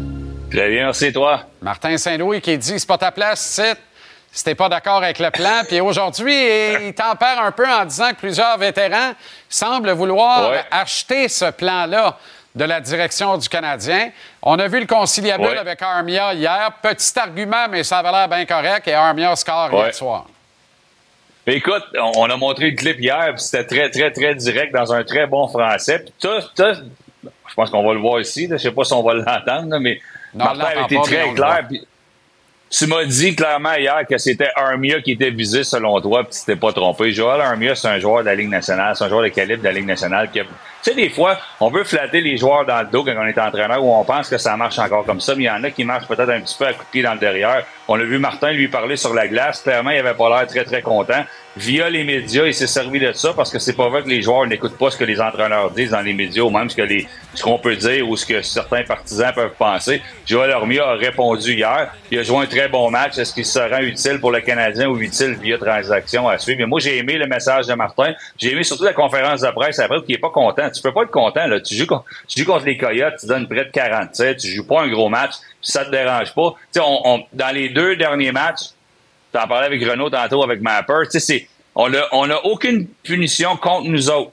Aucun avantage numérique pour le Canadien. Mais tu sais quoi, faut, faut que tu salisses le nez un petit peu pour que les joueurs prennent des punitions contre toi. Si tu vas en zone offensive, tu veux les faire travailler un petit peu. Puis je pense qu'on a le clip du premier but. On a le premier, le premier but hier du, des Coyotes. Si je me trompe pas, le clip, on peut voir qu'il y a personne qui s'aligne. Il y a personne qui travaille dans cette situation-là. On y va ici, on voit le man-to-man, c'est bien correct, mais il sait pas où aller. Goulet reste devant le filet. Goulet s'en va en arrière. Personne touche à personne. Il n'y a pas de double échec. Stephen Finn, je me souviens, quand j'ai joué avec lui chez les Kings de Los Angeles, il me disait, moi, quand j'étais à Québec, je jouais avec le titan le plus gros possible parce que je savais que je donnais des, des doubles échecs, je pouvais pas le casser puis ça allait faire mal à mon adversaire. Il y a personne qui fait mal à personne. Ça, là-dessus, c'est pour ça le Canadien ne s'investit pas. C'est ça que je trouve difficile à regarder. Tu sais, tu peux, tu peux pas chialer, puis Martin n'a pas chialé, Martin s'est pas caché. Je pense qu'au New Jersey, t'es pas content du fait qu'on a eu aucun avantage numérique, mais hier, t'en méritais aucun. Il y a personne qui s'est vraiment investi. On a gagné une game facile. Est-ce qu'on est content chez le Canadien d'avoir gagné ces deux matchs-là et accumulé deux points?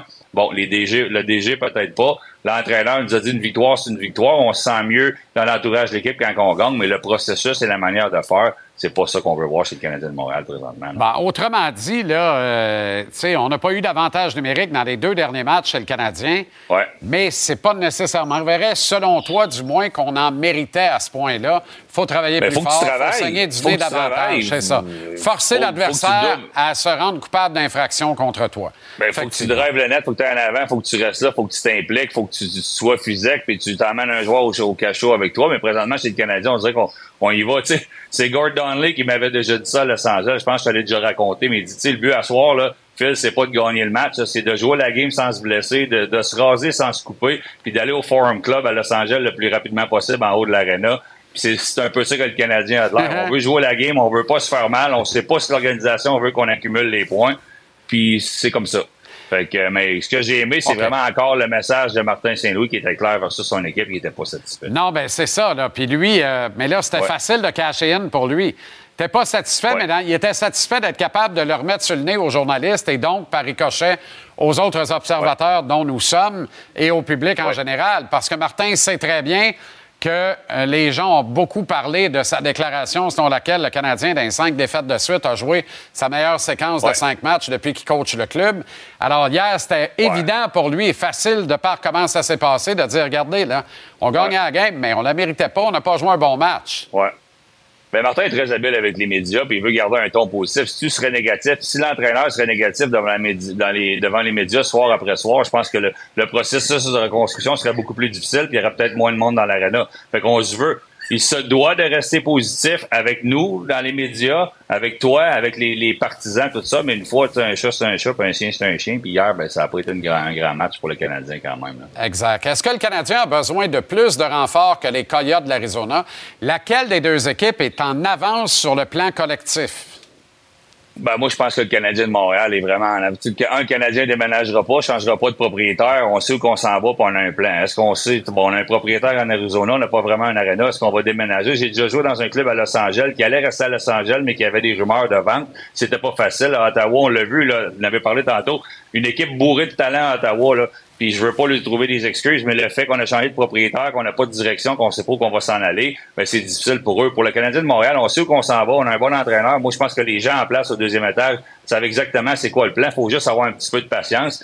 Vu avec les Coyotes, j'ai aucune idée, honnêtement. On a perdu des choix de première ronde vu qu'on avait fait des, des, des choses pas, euh, pas de la bonne façon versus le repêchage il y a quelques années, puis ça nous fait encore mal. Puis il y a personne. Est-ce qu'on va vraiment attirer des agents libres de premier plan? C'est dur au Canada d'attirer des, des agents libres de premier plan, mais mais que les Canadiens de Montréal veulent gagner, on va être capable d'en en chercher. Au- en- avec les Coyotes, je suis pas sûr qu'on va être capable. Dans la Ligue de hockey junior maritime Québec, les Sags de Chicoutimi de Yannick Jean peuvent en connaître une dixième de suite. C'est une belle histoire. Puis dans la belle histoire, il y a Ouais. une autre belle histoire, celle d'Alexis Morin. Écoute, oui, bravo à Yannick Jean pour le, le plus grand nombre de victoires. Bravo pour les 10 matchs. Alexis Morin, un petit gars de Québec, du lac Beauport, que j'ai repêché en, en 11e ronde à Drummondville, que j'ai échangé à Chicoutimi. On parle souvent en négatif du hockey junior, mais Alexis a manqué un match la semaine passée pour faire des tests pour entrer en médecine à McGill. On va lui souhaiter bonne chance. Puis des histoires comme ça, on n'en parle pas assez souvent. Puis il y en a partout dans la Ligue junior du Québec. Alors lâche pas, Alexis. Yannick Jean lâche pas aussi. Tu une des plus jeunes des équipes. Je pense que Yannick va finir son cycle, à la fin de ce cycle-là, il va réussir à gagner parce qu'il joue très bien avec une équipe très, très jeune présentement. Excellent. Merci, le grand. Excellente soirée en Floride. Et on se reparle demain alors Yes. que tu vas au match canadien contre les Panthers, je pense. On se parle du match demain. À demain. À demain.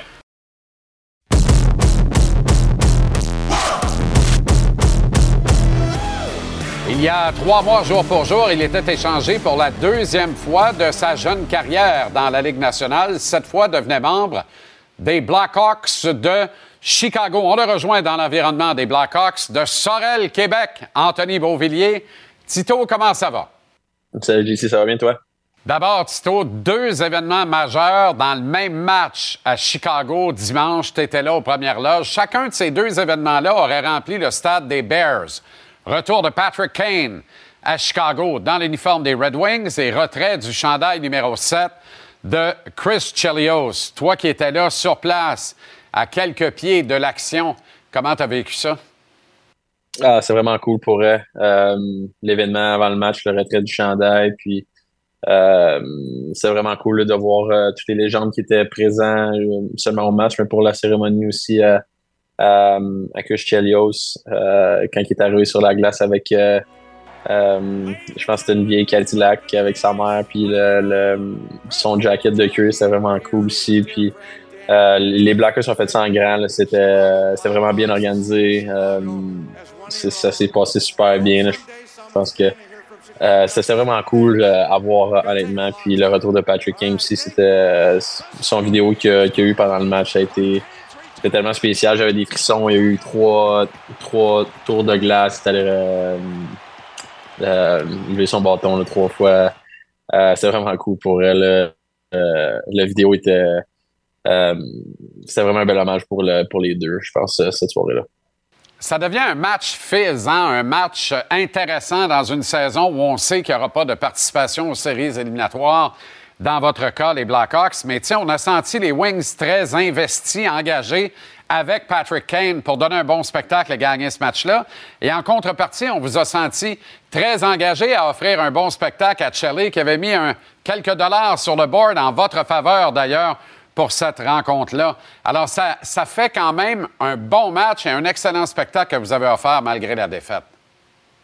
Ouais, ben, euh, c'est- des matchs comme ça, c'est tout le temps des matchs avec un peu plus d'émotion, euh, des, des matchs qui ressemblent un peu plus à des matchs de série avec, euh, euh, il y avait beaucoup de monde euh, dans les estrades pendant, même pendant l'échauffement, puis pendant, pendant le match, je sentais un peu plus de, de fébrilité, puis euh, le monde était vraiment plus de, dans le match, les joueurs aussi étaient un peu plus, je dirais pas focus, mais un peu plus déterminés, plus engagés émotionnellement, fait que euh, c'est sûr que ça fait une différence dans le match, puis c'était la même chose, je suis sûr, pour les, les Red Wings aussi qui étaient, euh, qui engagés, qui, qui voulaient gagner pour euh, Patrick King. Mais ça a été un bon match. Je pense qu'on on joue du meilleur hockey ces temps-ci, puis ça, ça a paru dans notre dernier match. Tito, il y a exactement trois mois, ton cellulaire résonnait et on t'annonçait que tu étais échangé des Canucks de Vancouver vers les Blackhawks de Chicago. L'as-tu vu venir? Euh, non, pas, du tout. Pas du tout, c'était une surprise. Tu l'avais vécu une première fois, donc les Highlanders, l'équipe qui t'avait réclamé et avec qui tu avais fait tes premiers pas dans la Ligue nationale, t'avait annoncé qu'il qu'il démissionnait sur toi, jamais le fun de le dire de même, mais qu'il payait le prix de toi dans une transaction et t'envoyait aux Canucks de euh, Vancouver. Euh, Est-ce que ça a été un choc pour toi, cette deuxième transaction? Autrement dit, on finit-tu par s'habituer à ça? J'imagine que non. Là.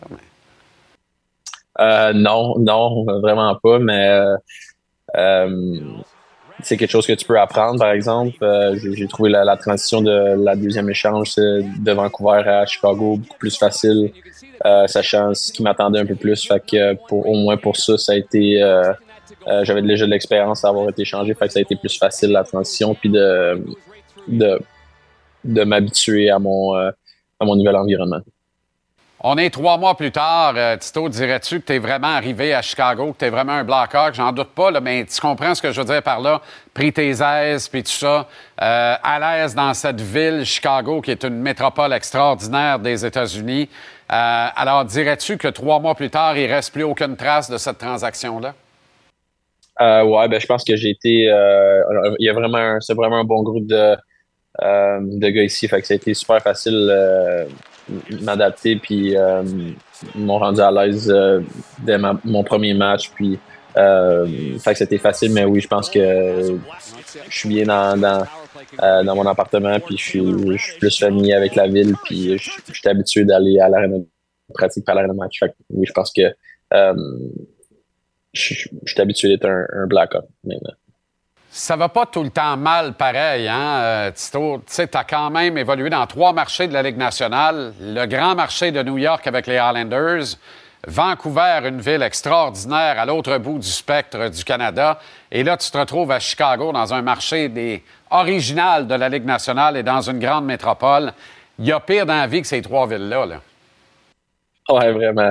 J'ai été, euh, été chanceux. Je pense que les trois organisations euh, de- par lesquelles je suis passé, ça a été euh, trois organisations extraordinaires. Je pense que même les villes dans lesquelles j'ai été, euh, que ce soit New York, que ce soit Vancouver ou même maintenant Chicago, ça a été. euh, euh, j'ai toujours euh, du monde qui va venir me visiter puis venir visiter la ville dans laquelle je suis. Fait que ça, au moins, je suis euh, euh, pour être chanceux euh, là-dessus. J'ai, été chanceux. En plus de ça, à New York, tu avais Matthew Barzell à côté de toi, à Vancouver, Elias Peterson, et maintenant, t'as Connor Bedard. Qu'est-ce que tu apprends à regarder évoluer ces trois gars-là? Tu sais, la fameuse attitude du pro, qu'est-ce que, tu reçois comme enseignement et comme bagage quand tu côtoies des gars comme ça? Euh, c'est sûr qu'il y a des, des similarités. Je pense que euh, chaque, chaque est différent dans sa façon de compétitionner, mais tout le monde est des, si on compare les trois, les trois sont déterminés à, à, de- devenir meilleurs puis à être, euh, à être le plus dominant sur la, la à chaque soir. Ouais, c'est, vraiment la similarité. Je pense que les trois sont extrêmement, compétitifs puis ils veulent faire la différence. Euh, mais c'est, vrai que c'est, euh, le fun à voir la différence entre qu'est-ce qui fait chaque bon joueur ou chaque joueur dominant de la Ligue nationale, qu'est-ce qu'ils font de différent, puis qu'est-ce qu'ils font en sorte qu'ils sont euh, dominants. Fait ça, c'est, euh, c'est très cool à voir. Puis euh, de côtoyer Connor Bedard à chaque, à chaque jour, c'est vraiment, vraiment spécial. Puis c'est, un, un jeune joueur qui a, il a 18 ans, mais que euh, tu oublies vite vraiment qu'il a 18 ans parce que sa maturité, euh, vraiment, c'est impressionnant. Et nous autres, on regarde ça de l'extérieur, là, puis, tu sais, pour nous, Connor Bedard, il n'y a pas de doute, là, c'est the next one. C'est la suite des Lemieux, des Gretzky, des Crosby, dans une autre mesure, peut-être même moindre. McDavid, ça dépend des analystes qui regardent ça. Est-ce que tu peux nous confirmer de l'intérieur que pour vous autres, c'est clair aussi que Bédard, c'est la nouvelle affaire, puis c'est la grosse affaire maintenant? Ouais, ben 100 tu sais, c'est ce qu'il fait sur la glace, euh, non seulement pendant les matchs, mais pendant les pratiques aussi. euh, euh, c'est impressionnant. Puis la façon qu'il prend soin de lui à, l'âge de 18 ans, c'est comme j'ai dit, c'est impressionnant. Là, il, est il le premier dans le gymnase, c'était rien sorti du gymnase, il est le premier sur la glace, c'était rien sorti de la glace. Même des fois qu'il se fait dire de, de sortir ou d'arrêter un peu par, euh, par les gars. Mais euh, tu vois qu'il il est déterminé à devenir meilleur, il est déterminé à devenir dans justement dans, dans cette dans cette grande classe de euh, dans la classe de- des, des- des grands joueurs. Quel est l'objectif collectif pour les Blackhawks qui est tracé par coach Richardson d'ici la fin de la saison, Tito? Euh, je pense que c'est- de, de prendre confiance en, en notre groupe, prendre confiance en, notre système de jeu, puis euh, bâtir quelque chose que finir la saison, puis euh, avoir quelque chose qu'on peut euh, euh,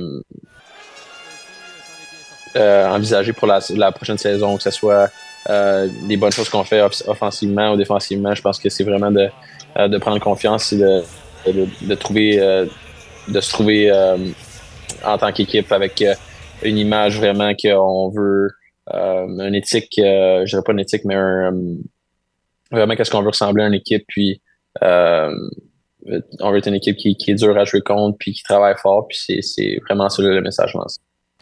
Et sur une note plus personnelle maintenant, toi qui écoules d'ailleurs la dernière année euh, de ton contrat, alors c'est, c'est important là, ce qui t'attend dans les, l'échantillonnage de matchs d'ici la fin de la saison, j'imagine.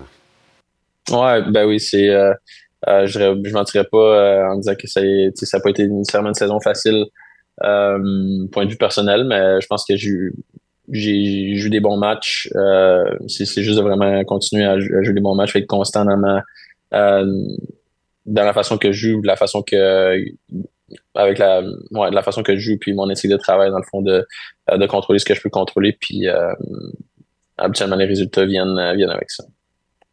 Tito, en juin, ça va être la 15e édition du super tournoi de golf que tu co-organises avec Flower, Marc-André Fleury, François Beauchemin, Nicolas Aubé-Cubel. Euh, Parle-nous de l'importance de cet événement-là pour la grande et belle région de Sorel-Tracy. Ouais, ben, je pense que c'est euh, euh, des, des beaux événements de la, euh, de la saison estivale, surtout à, à Sorel-Tracy. C'est, euh, je pense que c'est vraiment le fun euh, comme tournoi. Je pense que c'est vraiment bien organisé. Puis euh, c'est important de pouvoir donner aux jeunes aussi de, euh, de Sorel-Tracy, puis de, revoir beaucoup de, personnes que ça fait longtemps que tu n'as pas vu ou que tu vois une fois par année au, tournoi de golf. C'est vraiment cool, je pense, comme événement. Puis c'est quelque chose qu'on qu'on a hâte à chaque année.